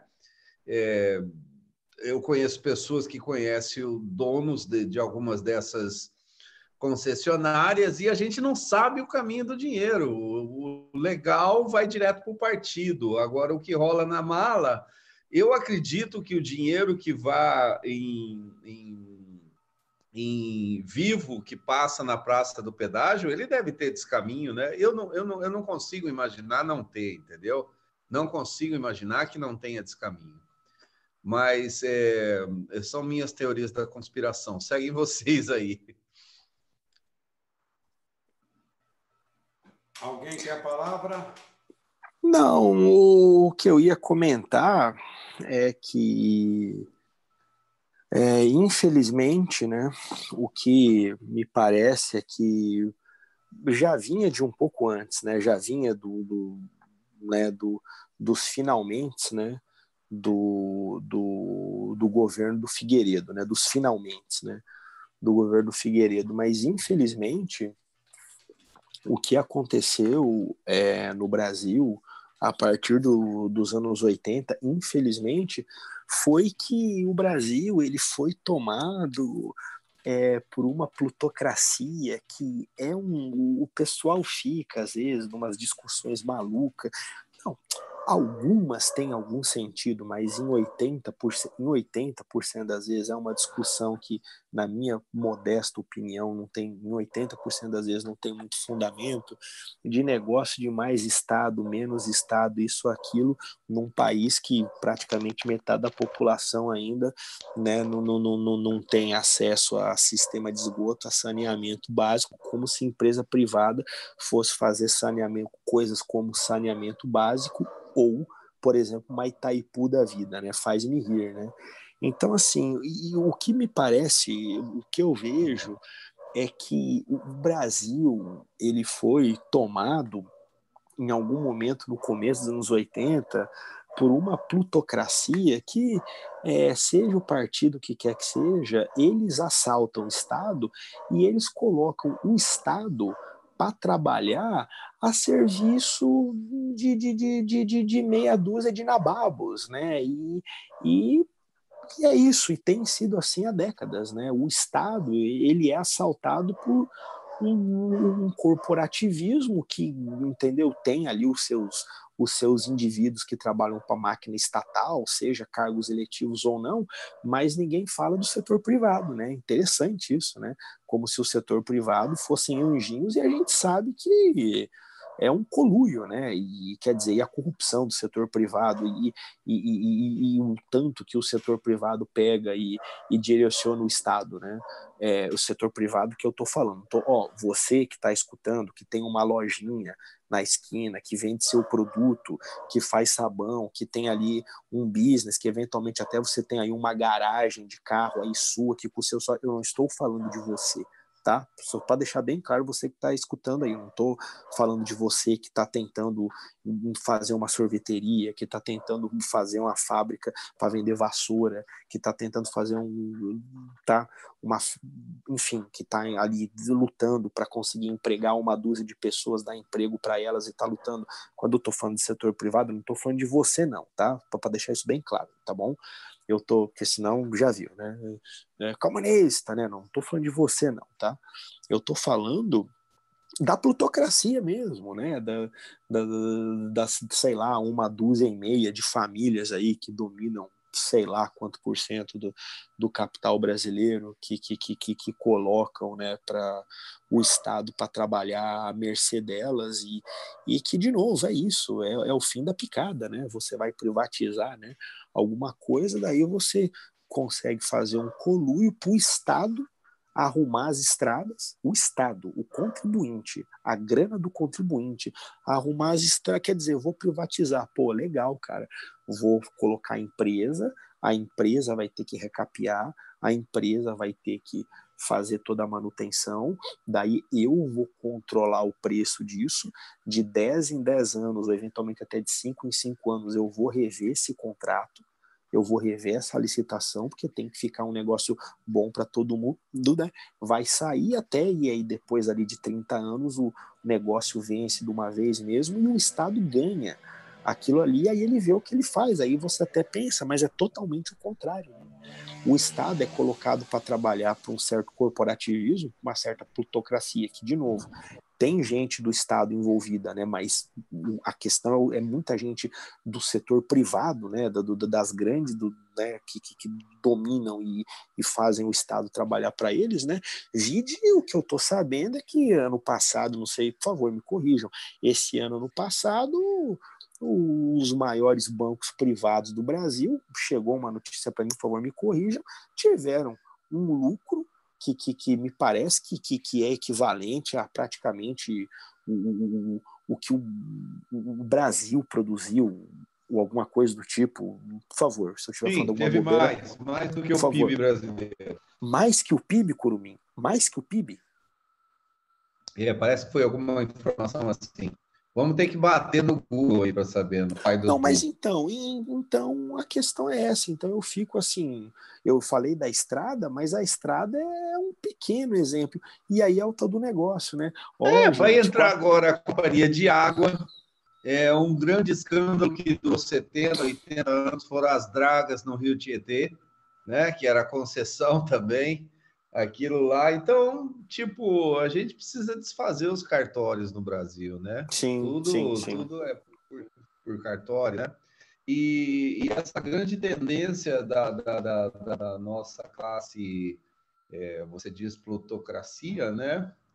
É, de se associar no crime, né? Praticamente é isso daí, né? Você se associa no crime. Vamos. Agora a gente imagina o que vai acontecer com relação à água, né? É, cidades que têm seu sistema de água funcionando perfeitamente, entendeu? Você sabe da cidadezinha que eu falo de ir lá morar? Lá não tem companhia de água. A água vem perene da serra e vai para casa de todo mundo. Provavelmente algum canalha vai entrar lá e sentar como como ah, eu privatizei a água da cidade, entendeu? Então, é isso que a gente vê, né? Abrir um grande business nisso daí, né? Um grande business. E, cara, investimento nenhum é, e arrancar até os ossos, né? Arrancar até os ossos, né? E o investimento que esse povo fez durante o ano de 1997, 98, 99, é, com a distribuição de concessão de TV e rádio para um bando de deputado e para um bando de, de, de, pastor evangélico, isso daí produziu o que a gente está vivendo hoje, cara. Isso daí foi um investimento muito bem calculado na imbecilização, né? Na, da, das pessoas que não conseguem dialogar, não conseguem falar, não conseguem se entender. Elas lidam pelos símbolos, né? É, lidas pelo símbolo. Então, essa pessoal, a gente deveria explicar tudo economicamente, sabe?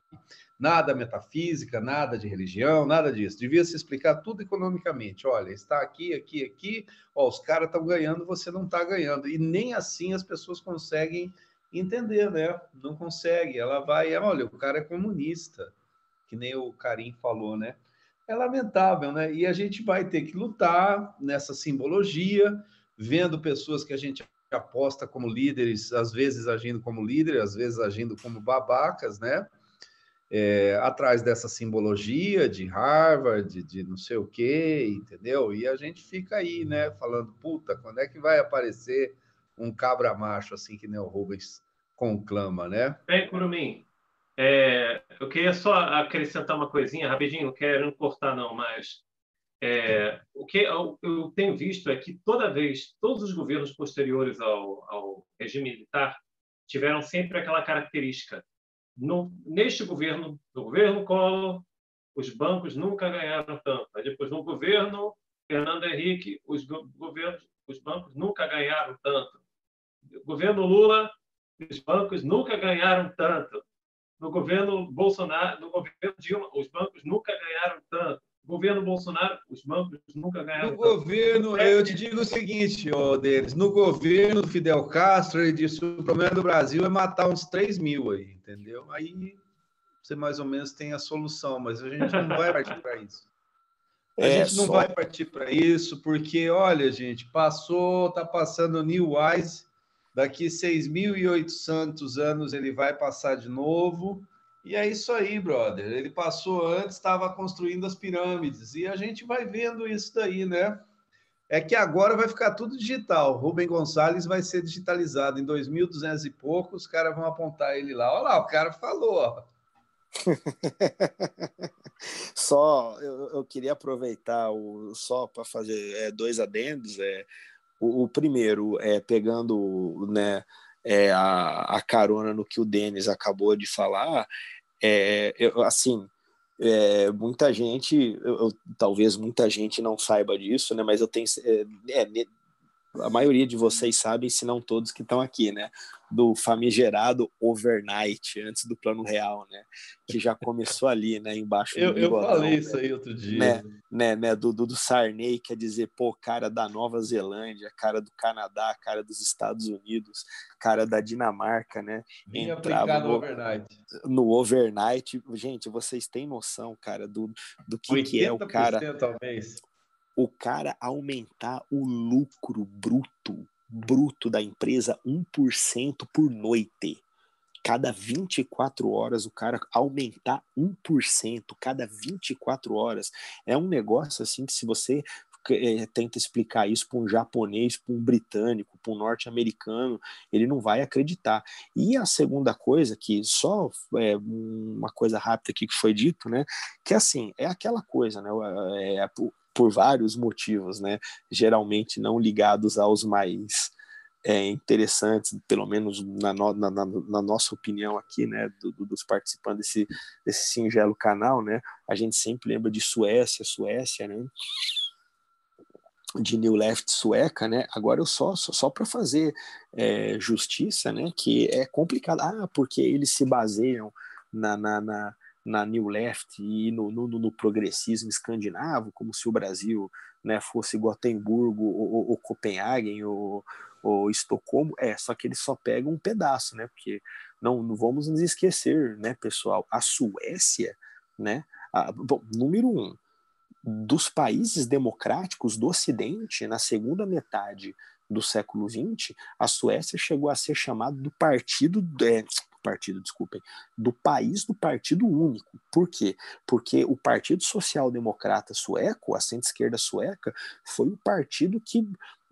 por mais tempo ficou no poder por décadas e décadas e décadas no hemisfério ocidental, na segunda metade do século XX, e, e, e foi o maior exemplo do partido que ficou décadas, entendeu? É, sem perder eleição no poder. E a Suécia na segunda metade do século XX, foi assim o país que ele praticamente se capitalizou e se desenvolveu com muito, muito, muito pouco dinheiro externo, com quase nenhum. Detalhe, né? Um pedaço de gelo no norte da Europa, né?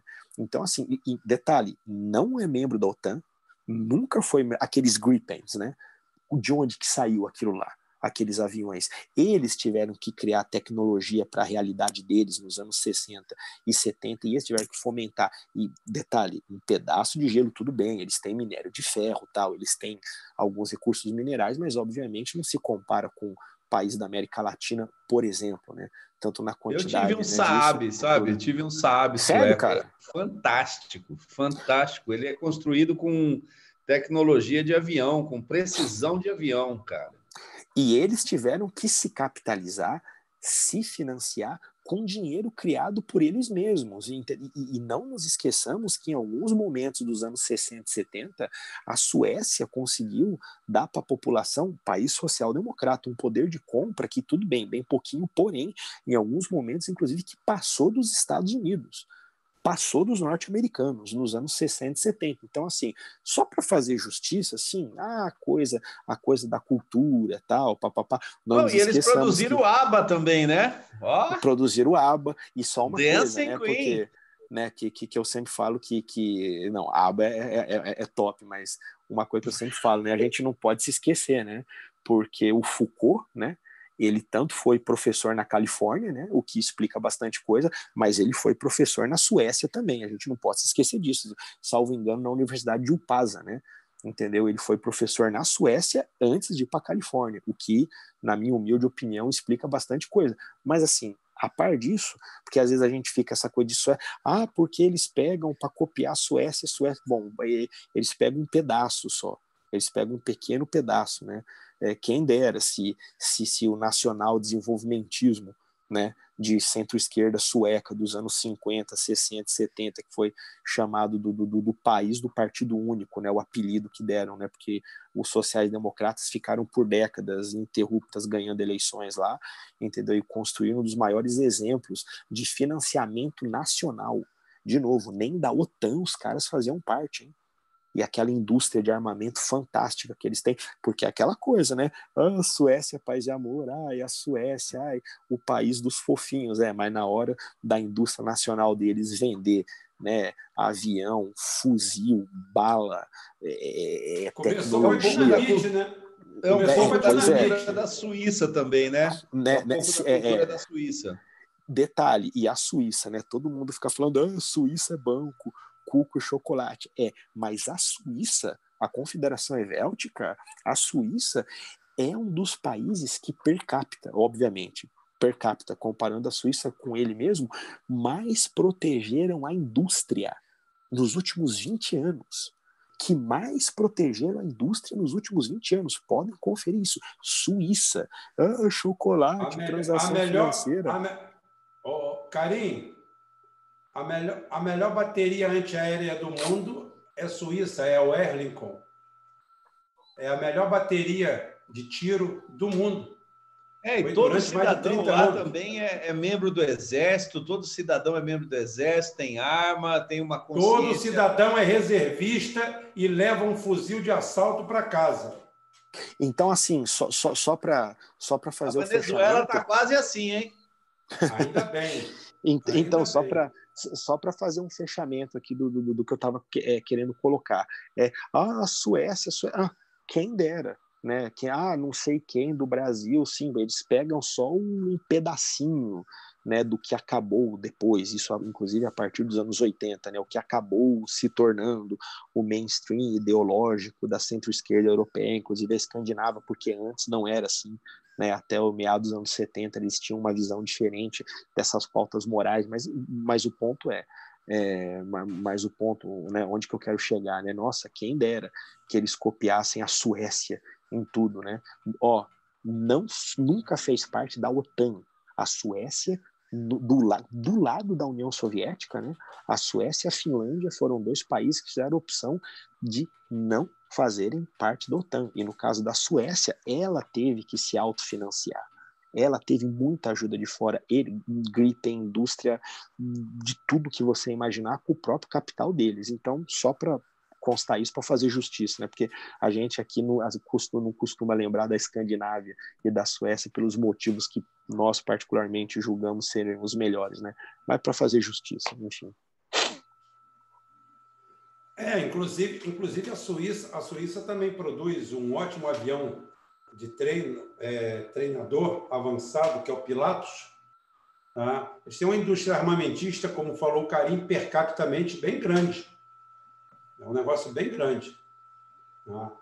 É, é, muito legal, essa, é, é bacana ver isso aí e ver como é que a cultura nossa do atraso foi tão bem fomentada e tão bem sedimentada na alma do brasileiro.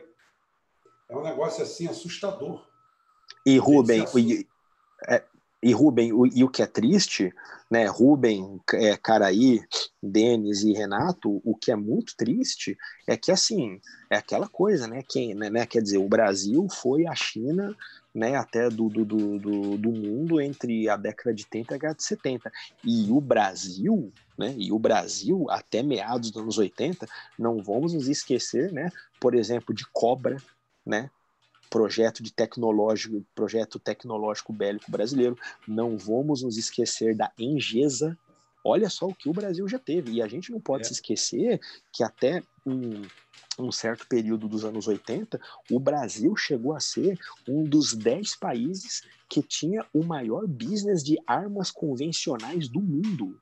O quarto, mundo. o quarto. O quarto. Tinha até tanque de guerra. O quadro. É, Não, nós, temos, nós temos a história do Osório. O Osório. Nós temos a história do Osório, que é um, é um tanque pesado de segunda geração, chamado de segunda geração, né? Para quem. Segunda geração ou terceira, de acordo com a, com a, com a, é, com a classificação, né?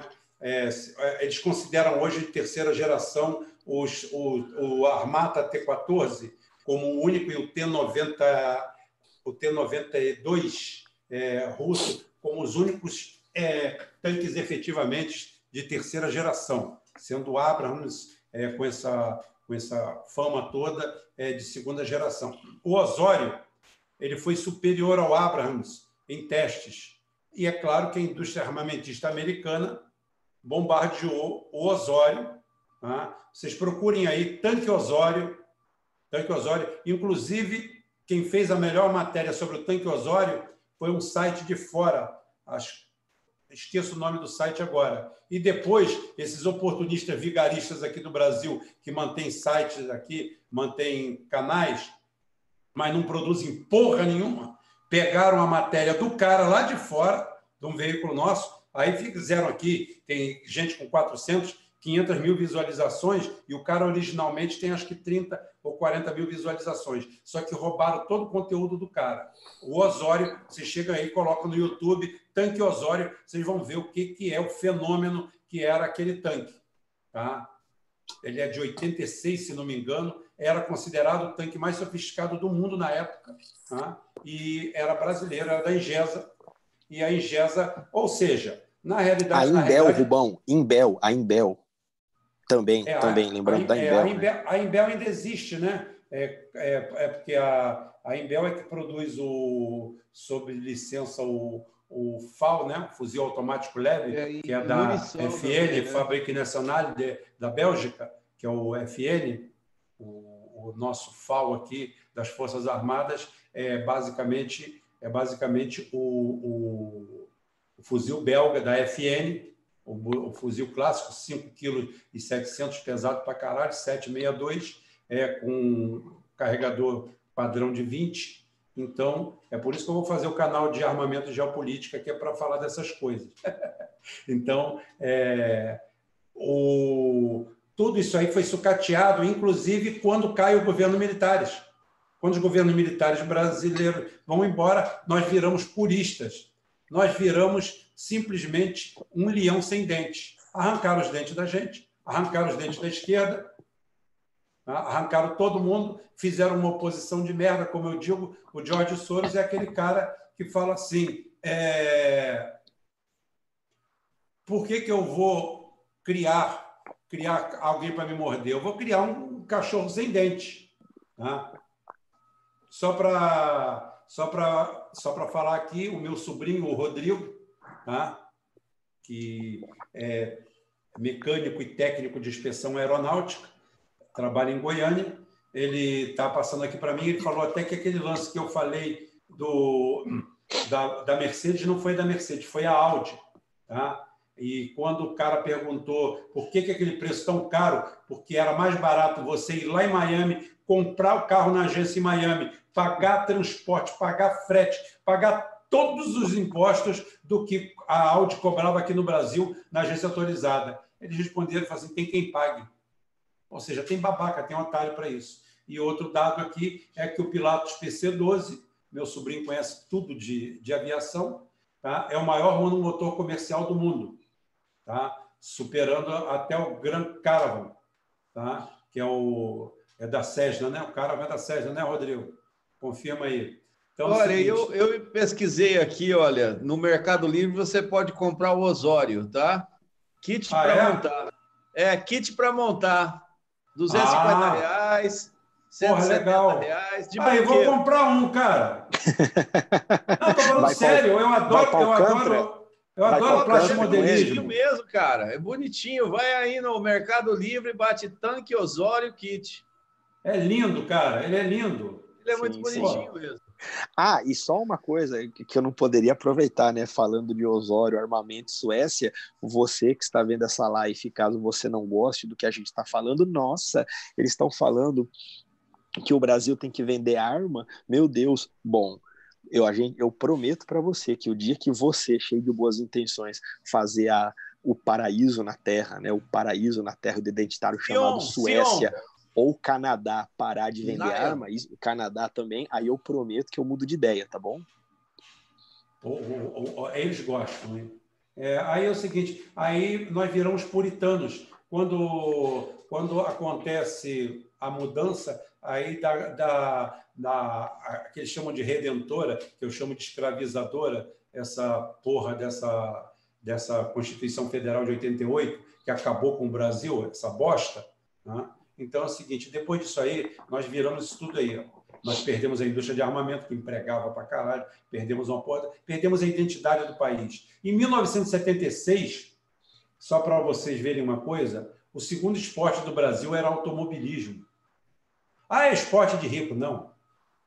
Não é isso. O automobilismo emprega para cacete. Copersuca, emprega muito Rubão. e paga bem. Copersuca, a Copersuca, Rubão. É, o, o, não.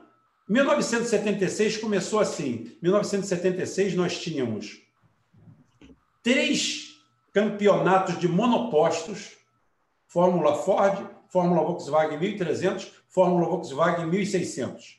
E kart? Não, kart tinha todo quanto era, rally, kart. Fora isso, nós tínhamos a divisão 1 e a divisão 3. Nós tínhamos campeonato paulista, Campeonato Gaúcho e Campeonato Brasileiro. Tá? Foi quando Nelson Piquet, solto maior, foi campeão de Fórmula Super V, que era simplesmente a nossa Fórmula 1, Interlagos com 40 mil pessoas no final de semana para ver Fórmula V, que era 1.300, e Fórmula Super V. Acho que o campeão em 76 foi Plácido Iglesias, um piloto acho que ele, ele era, é, não sei se ele era do Paraná, eu sei que ele era patrocinado pelo, pelo, pelo Banco lá do Paraná. Ele era patrocinado pelo Banestado, puta que pariu. Agora que eu lembro. Servou para Banestado. Puta que pariu, a memória foi longe. Então é o seguinte: nós tínhamos isso, uma estrutura, uma estrutura de automobilismo, era o segundo esporte. Hoje, nós produzimos quatro vezes mais automóveis, nenhuma montadora tem porra nenhuma, não tem nada. Os campeonatos que tem de automobilismo são Mambembe, o único campeonato totalmente estruturado que existe no Brasil de verdade é a Fórmula Truck, tá? É, que eu particularmente não gosto, mas acho super bem, bem a, a, a arranjada. Bem é bem transada, é bem feita. Eu acho uma idiotice correr de caminhão, acho uma babaquice, mas acho muito bem feita. A Stock Car é uma lavanderia de dinheiro, para quem não sabe. Você compra cota 50-50 e até é, 30 por 70. Quem, quem é do ramo sabe o que, eu estou falando. Quem não é, eu explico. Você, como tem lei Rouanet, como tem lei negócio, você vai lá compra um patrocínio de um milhão e paga 300 mil, o cara aceita, está tudo bem, mas ele te dá um protocolo de um milhão e o resto você acerta. É assim que funciona. Isso aí é o mundo, isso aí é o Brasil, isso aí é o Paulo Guedes. É assim, mas não é só o Paulo Guedes, não, tá? Estou brincando. Estou falando esse, esse economês que a gente respira aí. Tá? O autódromo de Jacarepaguá, hein, Rubão? Foi destruído pela especulação imobiliária para fazer merda, para fazer tudo, porque é, no, na visão de longo prazo era bom destruir aquilo ali. O autódromo durou 30 anos, que nem isso. Um autódromo lindo, maravilhoso, num lugar maravilhoso. A, a, nós perdemos a corrida aqui que a gente. É, primeiro era São Paulo, Rio, Rio, São Paulo. Depois a Fórmula 1 era um evento porra, que trazia dinheiro, rios de dinheiro para a cidade, porque o evento não dura um dia, dura duas semanas praticamente. Então é o seguinte, Jacarepaguá, na beira da praia, você andava ali, você estava na barra, no recreio, lugar tranquilo, maravilhoso. Porra, tudo isso nós perdemos, nós perdemos a identidade. Nós viramos, na realidade, um país sem identidade. E para virar um país de merda para um país sem identidade, é um pulo, é um salto. Basta você ficar criando coaches, esses caras aí. Rapaz, quando eu vejo esses caras fazendo é, curso motivacional, a vontade que eu tenho é pegar uma barra de ferro e entrar por dentro daquele palco atrás dele Tá? Mas aí eu paro e penso que eu falo que eu deveria dar de barra de ferro em quem escuta ele. Não é nele, a vontade dá e passa. Tá? Porque John é o cara que vai lá. Vou abordar um assunto aqui. Vou abordar um assunto aqui. Pode falar, Carinho, que eu vou abordar um assunto aqui. Eu vou passar... Não, aqui, aqui, só, não, rápido, pode rápido. falar, Denis, desculpa. É, notícia, notícia que caiu aqui no Facebook. Rapidinho. Eu vou ler primeiro a nota, depois a, a capa da notícia. Aos 34 anos, Álvaro Malaquias, que se auto-intitula Arão, em, re, em referência ao irmão do personagem bíblico Moisés, aproveitou a pandemia para unificar cinco comunidades na zona norte do Rio de Janeiro sob seu domínio. Traficante evangélico cria complexo de complexo de Israel. Olha o nome, complexo de Israel em favela do Rio e ataca católicos e umbandistas. Prazer. Olha, eu, é. eu, eu, vou dizer Esse... que eu, sou a favor desse rapaz aí, porque é o seguinte, tá ok? Ele usou o nome de Israel, tá? Ele deve ter batido em comunista safado, então esse rapaz tem um apoio do Bolsonaro, tá?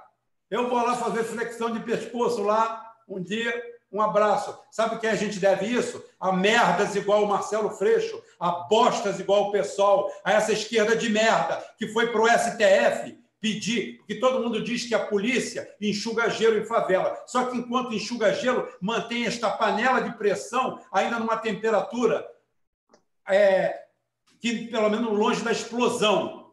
O STF, que é essa merda que nós temos aqui, que se mete em tudo, até em campeonato de futebol, proibiu a polícia na pandemia de adentrar essas comunidades. Então está acontecendo isso aí, ó. Colônia de Israel. Agora nós temos também, além do narcodeputado, temos o narco-pastor oficializado. Glória a Deus nas alturas. Pelo amor então, de Deus. Então, Denis, e é engraçado que você deve ter lido essa notícia em algum portalzinho dessa esquerda idiota mesmo, né? que vem com essa conversa de que ah, tá com um bandista e evangélico, essa, essa conversinha identitária e babaca de novo da New Left. Eu aposto que você leu isso no portal da New Left. Por quê? Porque o não, caso lá é muito mais grave. do que perseguir um bandista evangélico. Eles tomaram cinco bairros, eles botaram barricada na Avenida Brasil para impedir todo mundo de entrar lá dentro. E Caramba. aí a gente vê o idiota Mas em do nome Marcelo do Senhor, Freixo. Em nome do Senhor. Foi na fórum, foi na fórum que eu vi. É, então, por, exatamente esse é o exemplo do, do ridículo, do papel ridículo que faz a esquerda identitária. Ele vai falar, ah, isso aí é um problema que está atacando um bandista, está atacando o católico. É, eles tentam desviar o foco do problema estrutural, que é a passação de pano para o tráfico, que essa bosta Cara... dessa New Left faz. Cara, aí o PSOL foi contra o projeto de lei que tomava o patrimônio dos traficantes. Você quer mais o quê? Qual o argumento é um que o Marcelo Freixo tem para isso? Tem Qual até aqui o vídeo. Tem até aqui o vídeo dele, Rubem. Não sei se você quer passar um, um trechinho da fala dele, dizendo que o é, tráfico é, é um poder local. É, desculpa, rapidinho. Gente, infelizmente eu preciso ir. Eu preciso ir, que aqui deu o horário para mim, gente. Eu tenho que ir mesmo. Não, tranquilo, filho. Tá? Tranquilo. Pessoal. Nós também estamos para acabar a live. A ó, live, pessoal. A live já está oito dias no ar. pessoal, um abraço para vocês. Ó, um, ó, um abração, Renato é, Batiste, um abraço para você. Caraí, Denis, Rubem, muito obrigado pela oportunidade. É sempre um prazer poder, entendeu, dar aqui a minha contribuição para vocês. Obrigado pelo espaço. Deus bendiga vocês, todo mundo que está ouvindo.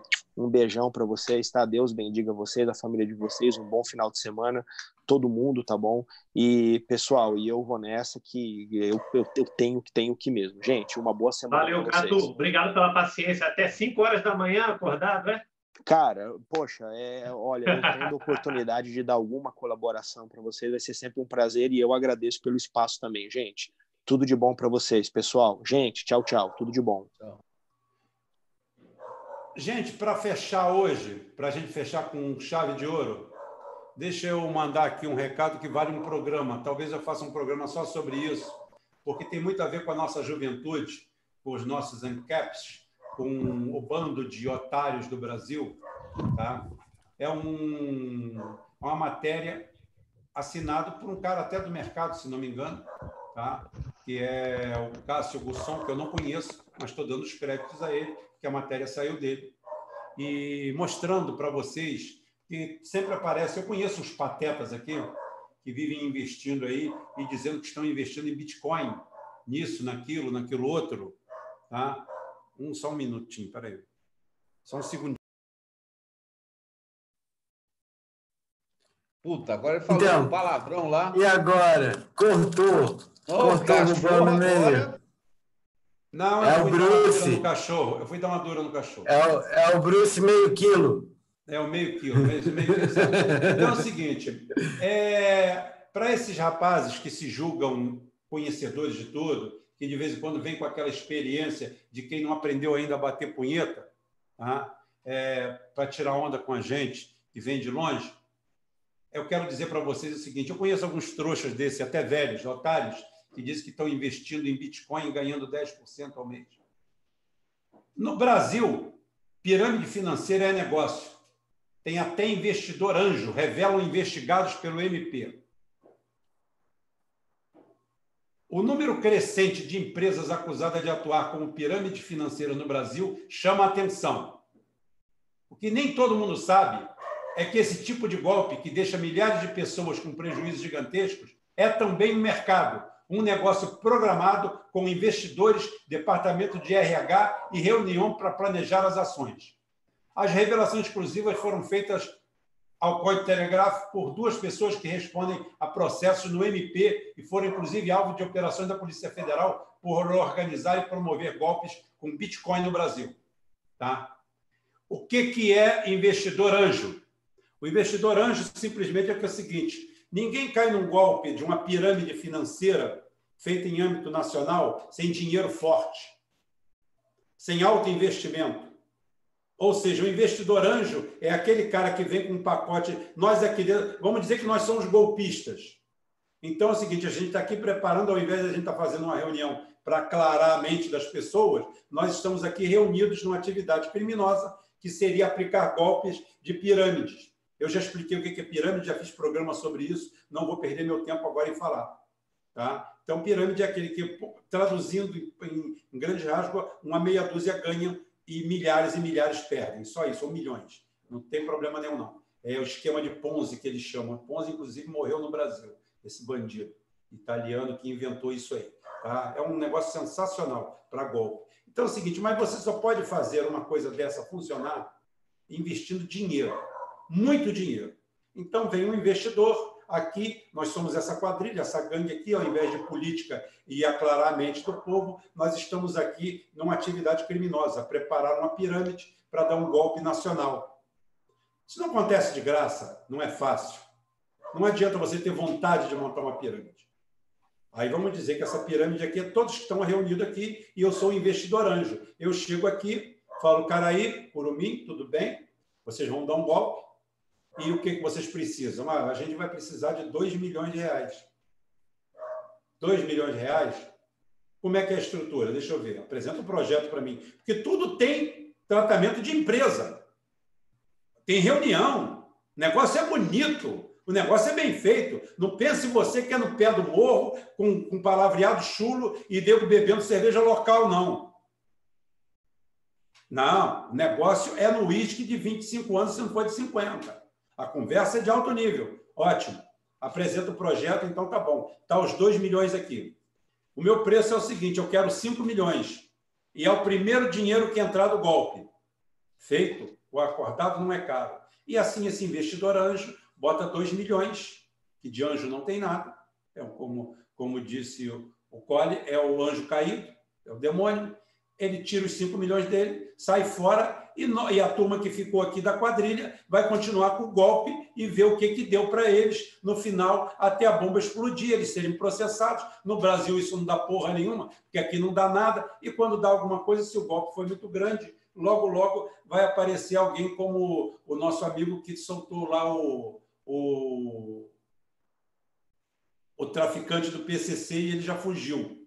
Tá? Porque, afinal de contas, quem mais vende a gente é quem mais ganha dessa nação. Os maiores então, e, e, e, o irônico, Rubem, eu, eu vi agora há pouco que o, o Tribunal de Justiça determinou que o cara voltasse para a cadeia, só que agora ele está foragido, ele já vazou, já meteu o pé. Exatamente. Agora, qual é o papel? qual é o papel? Aí é o seguinte: é, com Stalin, qual era o destino desse desembargador? Pelotão de fuzilamento pelotão de fuzilamento. Tá? Mas já que nós não temos pena de morte ou pelotão de fuzilamento, esse cara deveria simplesmente perder o cargo, a função, o salário, o vencimento, que no Brasil é magistrado, como ele é Deus, o próximo é pouco acima de Deus. Tá? Então é o seguinte: é, ele não recebe, ele continua recebendo provento, mesmo depois de preso, de qualquer coisa. O cara pode entrar para a magistratura. Aproveitar para trazer para a ideologia, Rubão. Stalin não. Praticamente todos os estados fortes aconteceria isso. É, não, e outra coisa, em estado, em estado um, cara, um cara faz isso aí, tá? ele tem que perder o cargo, perder a carteira, perder a função e encana. Quem tem que encana agora é ele. É ele. Ô, Rubem, ele Rubem, foi parte ativa. Só uma intervenção, Rubem. E o Fala. público? E o público?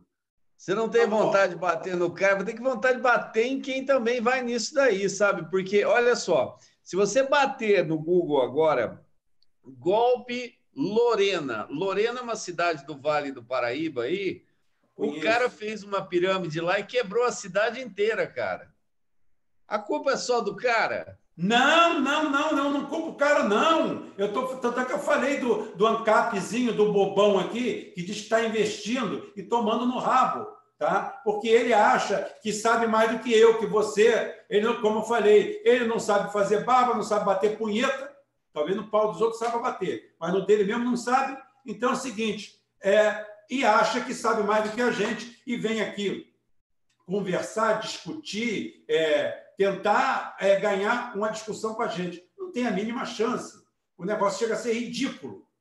Chega a ser ridículo. E esse caso aqui que eu estou falando, é isso aí. Público, público é o que não falta. Público é o que não falta para isso aqui. Tá? Gente, o Rodrigo está entrando aí, a gente só vai dar um beijinho nele, tá? porque a gente tem que encerrar essa live, porque temos que fazer outras coisas. Nós estamos com quantas horas de live? Meu Deus. Três horas. Três horas e quinze. Tirando os 15 minutos iniciais. Então, eu passando aqui pela, pela coisa, falando em patriotas, né? Amanhã é aniversário de Evita, imortal no coração de seu pueblo. Mira, Evita Perón, el hombre de la casa. El hombre A de feminista la que não está na camisa de nenhuma feminista. Não, ela A não, ela não era, feminista ela não era, ela não era feminista. Ela era mulher pra caralho. ela era né? mulher pra caralho. Não é feminista, não. Feminista é quem se vitimiza aí e quer viver nas costas dos outros. É, feminista não quer igualdade, não quer porra nenhuma. Ela quer privilégio. Tá? Evita Perón era mulher pra caralho. Ela era, ela era o macho da casa. Porque Perón mesmo era um bosta. Perón era frouxo. Sempre foi. Tá? Ela, se, se, se ela tivesse viva, Perón não sofria o golpe. Ela era a estatista da casa. Aquela baixinha era o demo. Ela sabia o que queria.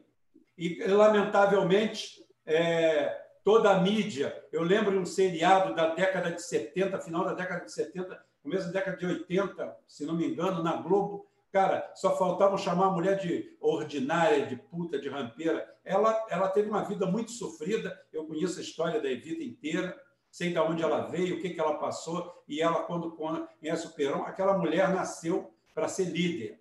Aquela sim. Aquela, aquela é uma mulher de verdade.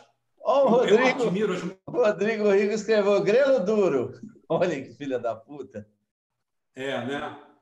Em É, contrapartida, a, a quem fica famoso é a Frida Kahlo, né? Como eu falei, que foi amante do Trotsky e do David Rockefeller. É, é, é, é, essa, essa, essa, esses lixos aí. Mas eu tenho certeza que a história, um dia a história verdadeira, vai resgatar todo mundo. O Stalin já vai ser resgatado, não demora muito.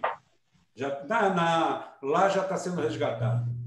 Lá, na, lá na, na Rússia, na ex-União Soviética, futura União Soviética, já está sendo resgatado. Já tem várias repúblicas querendo criar uma federação.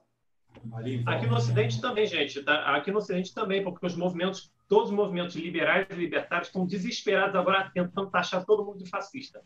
Estão carimbando tudo de fascista. Ah, o negócio Eu- dessa, tu- negócio dessa turma é é dar cu e fumar maconha, não dou nem papo. É o que eu estou falando. Eles, eles nos proporcionam Bolsonaro. Tá? E é o que eu falei, são falidos.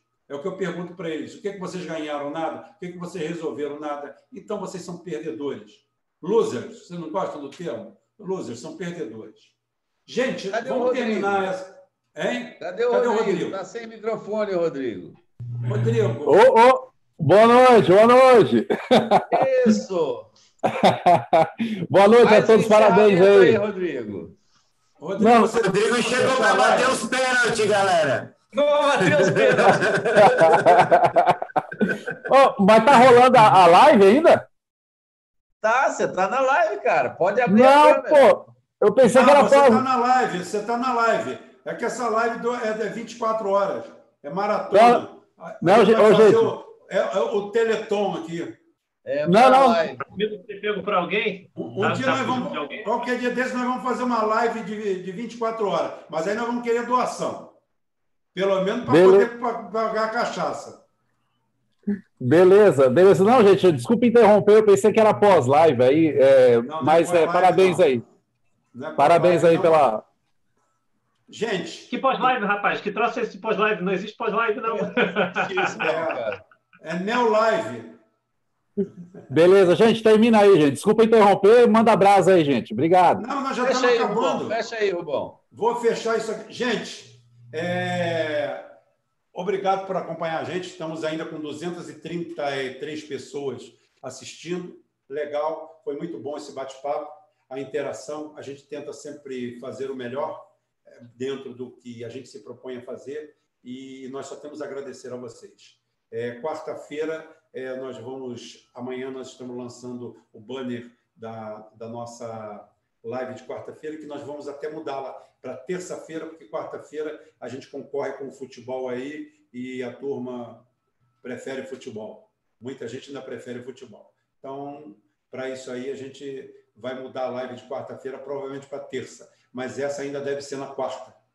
Tá? Na outra semana vem o pessoal do Stalin e nessa semana agora é, vem um convidado especial nosso, totalmente alinhado com a gente, com o nosso pensamento, com a nossa filosofia vencedora. A nossa filosofia vencedora. A derrotada é a de vocês, da New Left. É essa daí. Vocês, em dois anos, falando mal do Bolsonaro, tentando ganhar dele no tapetão, vocês não conseguiram porra nenhuma, não conseguiram nenhum tipo de adesão. Então, vocês são losers, fracassados, perdedores.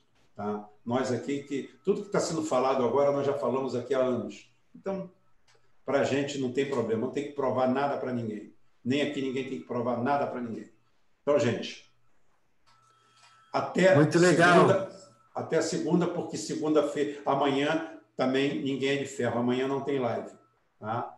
É, quem quiser dar um adeus aí, fazer as considerações finais, mandar beijinho aí, fazer a sessão Maguila, fica à vontade que depois eu fecho por último. É isso aí, Rubão. Eu só ia, ia falar exatamente isso. Quem sabe a gente vai ter uma, uma surpresa agradável aí na live dessa semana, de secar um pouco Olavo de Carvalho, Jorge Soros, né? Olavo, vulgo homem da malinha. Vai ser e, muito bom. O que, que ele tem na malinha? Bem... O que, que ele carrega Olha, na malinha? Tem muita gente querendo saber o que, que o Olavo de Carvalho tem na bendita malinha, hein? Dizem por aí, tem muita gente por aí que sabe. Quem for atrás da malinha do Olavo de Carvalho vai descobrir. Mas temos muito ainda para conversar. A gente vai trazer uma pessoa que, que conhece do assunto, vamos tratar de muitos outros temas, outros temas associados. E, enfim, é isso aí, uma satisfação estar aqui. Mais um, mais um, um churrascão bem sucedido. Um bom final de semana para todo mundo que está nos ouvindo é isso aí, vamos conseguir chegar lá é, e, e, e, colocar o Brasil no lugar da história ao qual ele realmente pertence. Um momento, sabe, Rubem, inclusive dessa, desse ponto de vista geopolítico, é, essas potências aí, em algum momento, elas vão perceber por conta própria que o Brasil se desenvolver e ocupar essa posição é, inclusive, bom para elas, é bom para o mundo inteiro. O Brasil precisa cumprir esse papel inclusive para a gente poder ter uma humanidade para o futuro. Então, a gente vai tocar esse projeto adiante, vai colocar o Brasil nesse lugar, tenho certeza. E é isso aí. Boa noite para os Rubonautas, boa noite aí para todo mundo. Denis, Curumim, Rubão, Rodrigo, Karen, que já foi lá, já pegou o barquinho dele. E é nós, pessoal. Continuamos aí, firme e forte. Beleza, então. Tchau, cara. Eu vou me despedir também um grande mistério revelado aqui na, na, na, no YouTube, né? Olha aqui, ó, a Thaís falou, Rodrigo estava pelado. Olha que revelação, por isso que ele não abriu a câmera. E uma outra Bianca aqui falou olho azul lindo, hein? Hein, cara aí? um abraço. Cara aí tá desmanchando corações. É o galã do é o nosso é o nosso Zé Dirceu. O Zé Dirceu é galã, galã de quermesse. É o nosso galã, o nosso galã, o nosso conquistador, tá vendo aí, ó, arrasando corações. É, é o próximo, o próximo, o próximo, o próximo. Ô, louco, vocês já estão vendendo meu passe assim? A próxima, a próxima, a próxima, a próxima, a próxima ação entre amigos nossa vai ser um, uma, um jantar à luz de velas com você. Não, barraca do beijo do Caraí. Barraca, é a barraca do beijo no atacado, mas a gente pode fazer um jantar romântico à luz de velas aí. A mulherada vai comprar 20, 50, 100. Em 15 minutos vai vender tudo. Puta merda. Beleza, então. Fecha isso aí. Boa noite. Boa noite. Boa noite. É, eu queria deixar uma última, uma última posição aqui antes de ir embora. Queria muito agradecer a todos por mais uma noite, me despedindo aqui de todo mundo e lembrar muito assim, gente, eu espero que todo mundo que estiver assistindo aqui, tudo, experimentem também vocês. Vamos tentar sair um pouquinho. Eu sei que aqui tem muito, aqui no grupo tem de muitos posicionamentos políticos diferentes, né? De esquerda, de direita. Mas vamos tentar deixar esses posicionamentos de lado por um tempo. Quando vocês se aproximarem, principalmente de círculos de amigos que tiverem um posicionamento político diferente do seu, tenta experimentar explicar para esse grupo de pessoas que o conflito do século XXI não é mais entre esquerda e direita. Tenta explicar para ele que é um conflito entre nacionalismo e internacionalismo, entre nacionalismos entre nacionalismo, os diferentes nacionalismos e o globalismo. Perde um tempinho explicando para a pessoa esses detalhes. É, é batata de 5, 6, 7 postagens você conseguir chegar a um senso comum ali dentro. Todo mundo vai começar a entender você. Vai entender porque não tem, não tem. É, as provas são muito maiores. A esquerda e a direita, ela tem provas para cada uma de uma metade do, do, do, do quebra-cabeça que você que ajuda mais ou menos a entender qual é a outra metade. Mas por questões ideológicas esses grupos não se unem. Entende? cada um deles tem um grupo de, de peças do quebra-cabeça que compõe metade da, da, do quadro.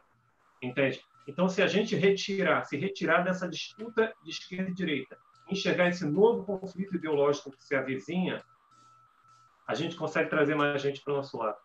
Entendeu? Então é isso aí, nacionalistas do Brasil. Agora, nacionalistas do Brasil, nacionalistas do Brasil. Esquerda e direita não, nacionalistas do Brasil. Espero ver vocês novamente numa próxima live. Beijão, um abraço para todos. É isso aí. Até mais, gente.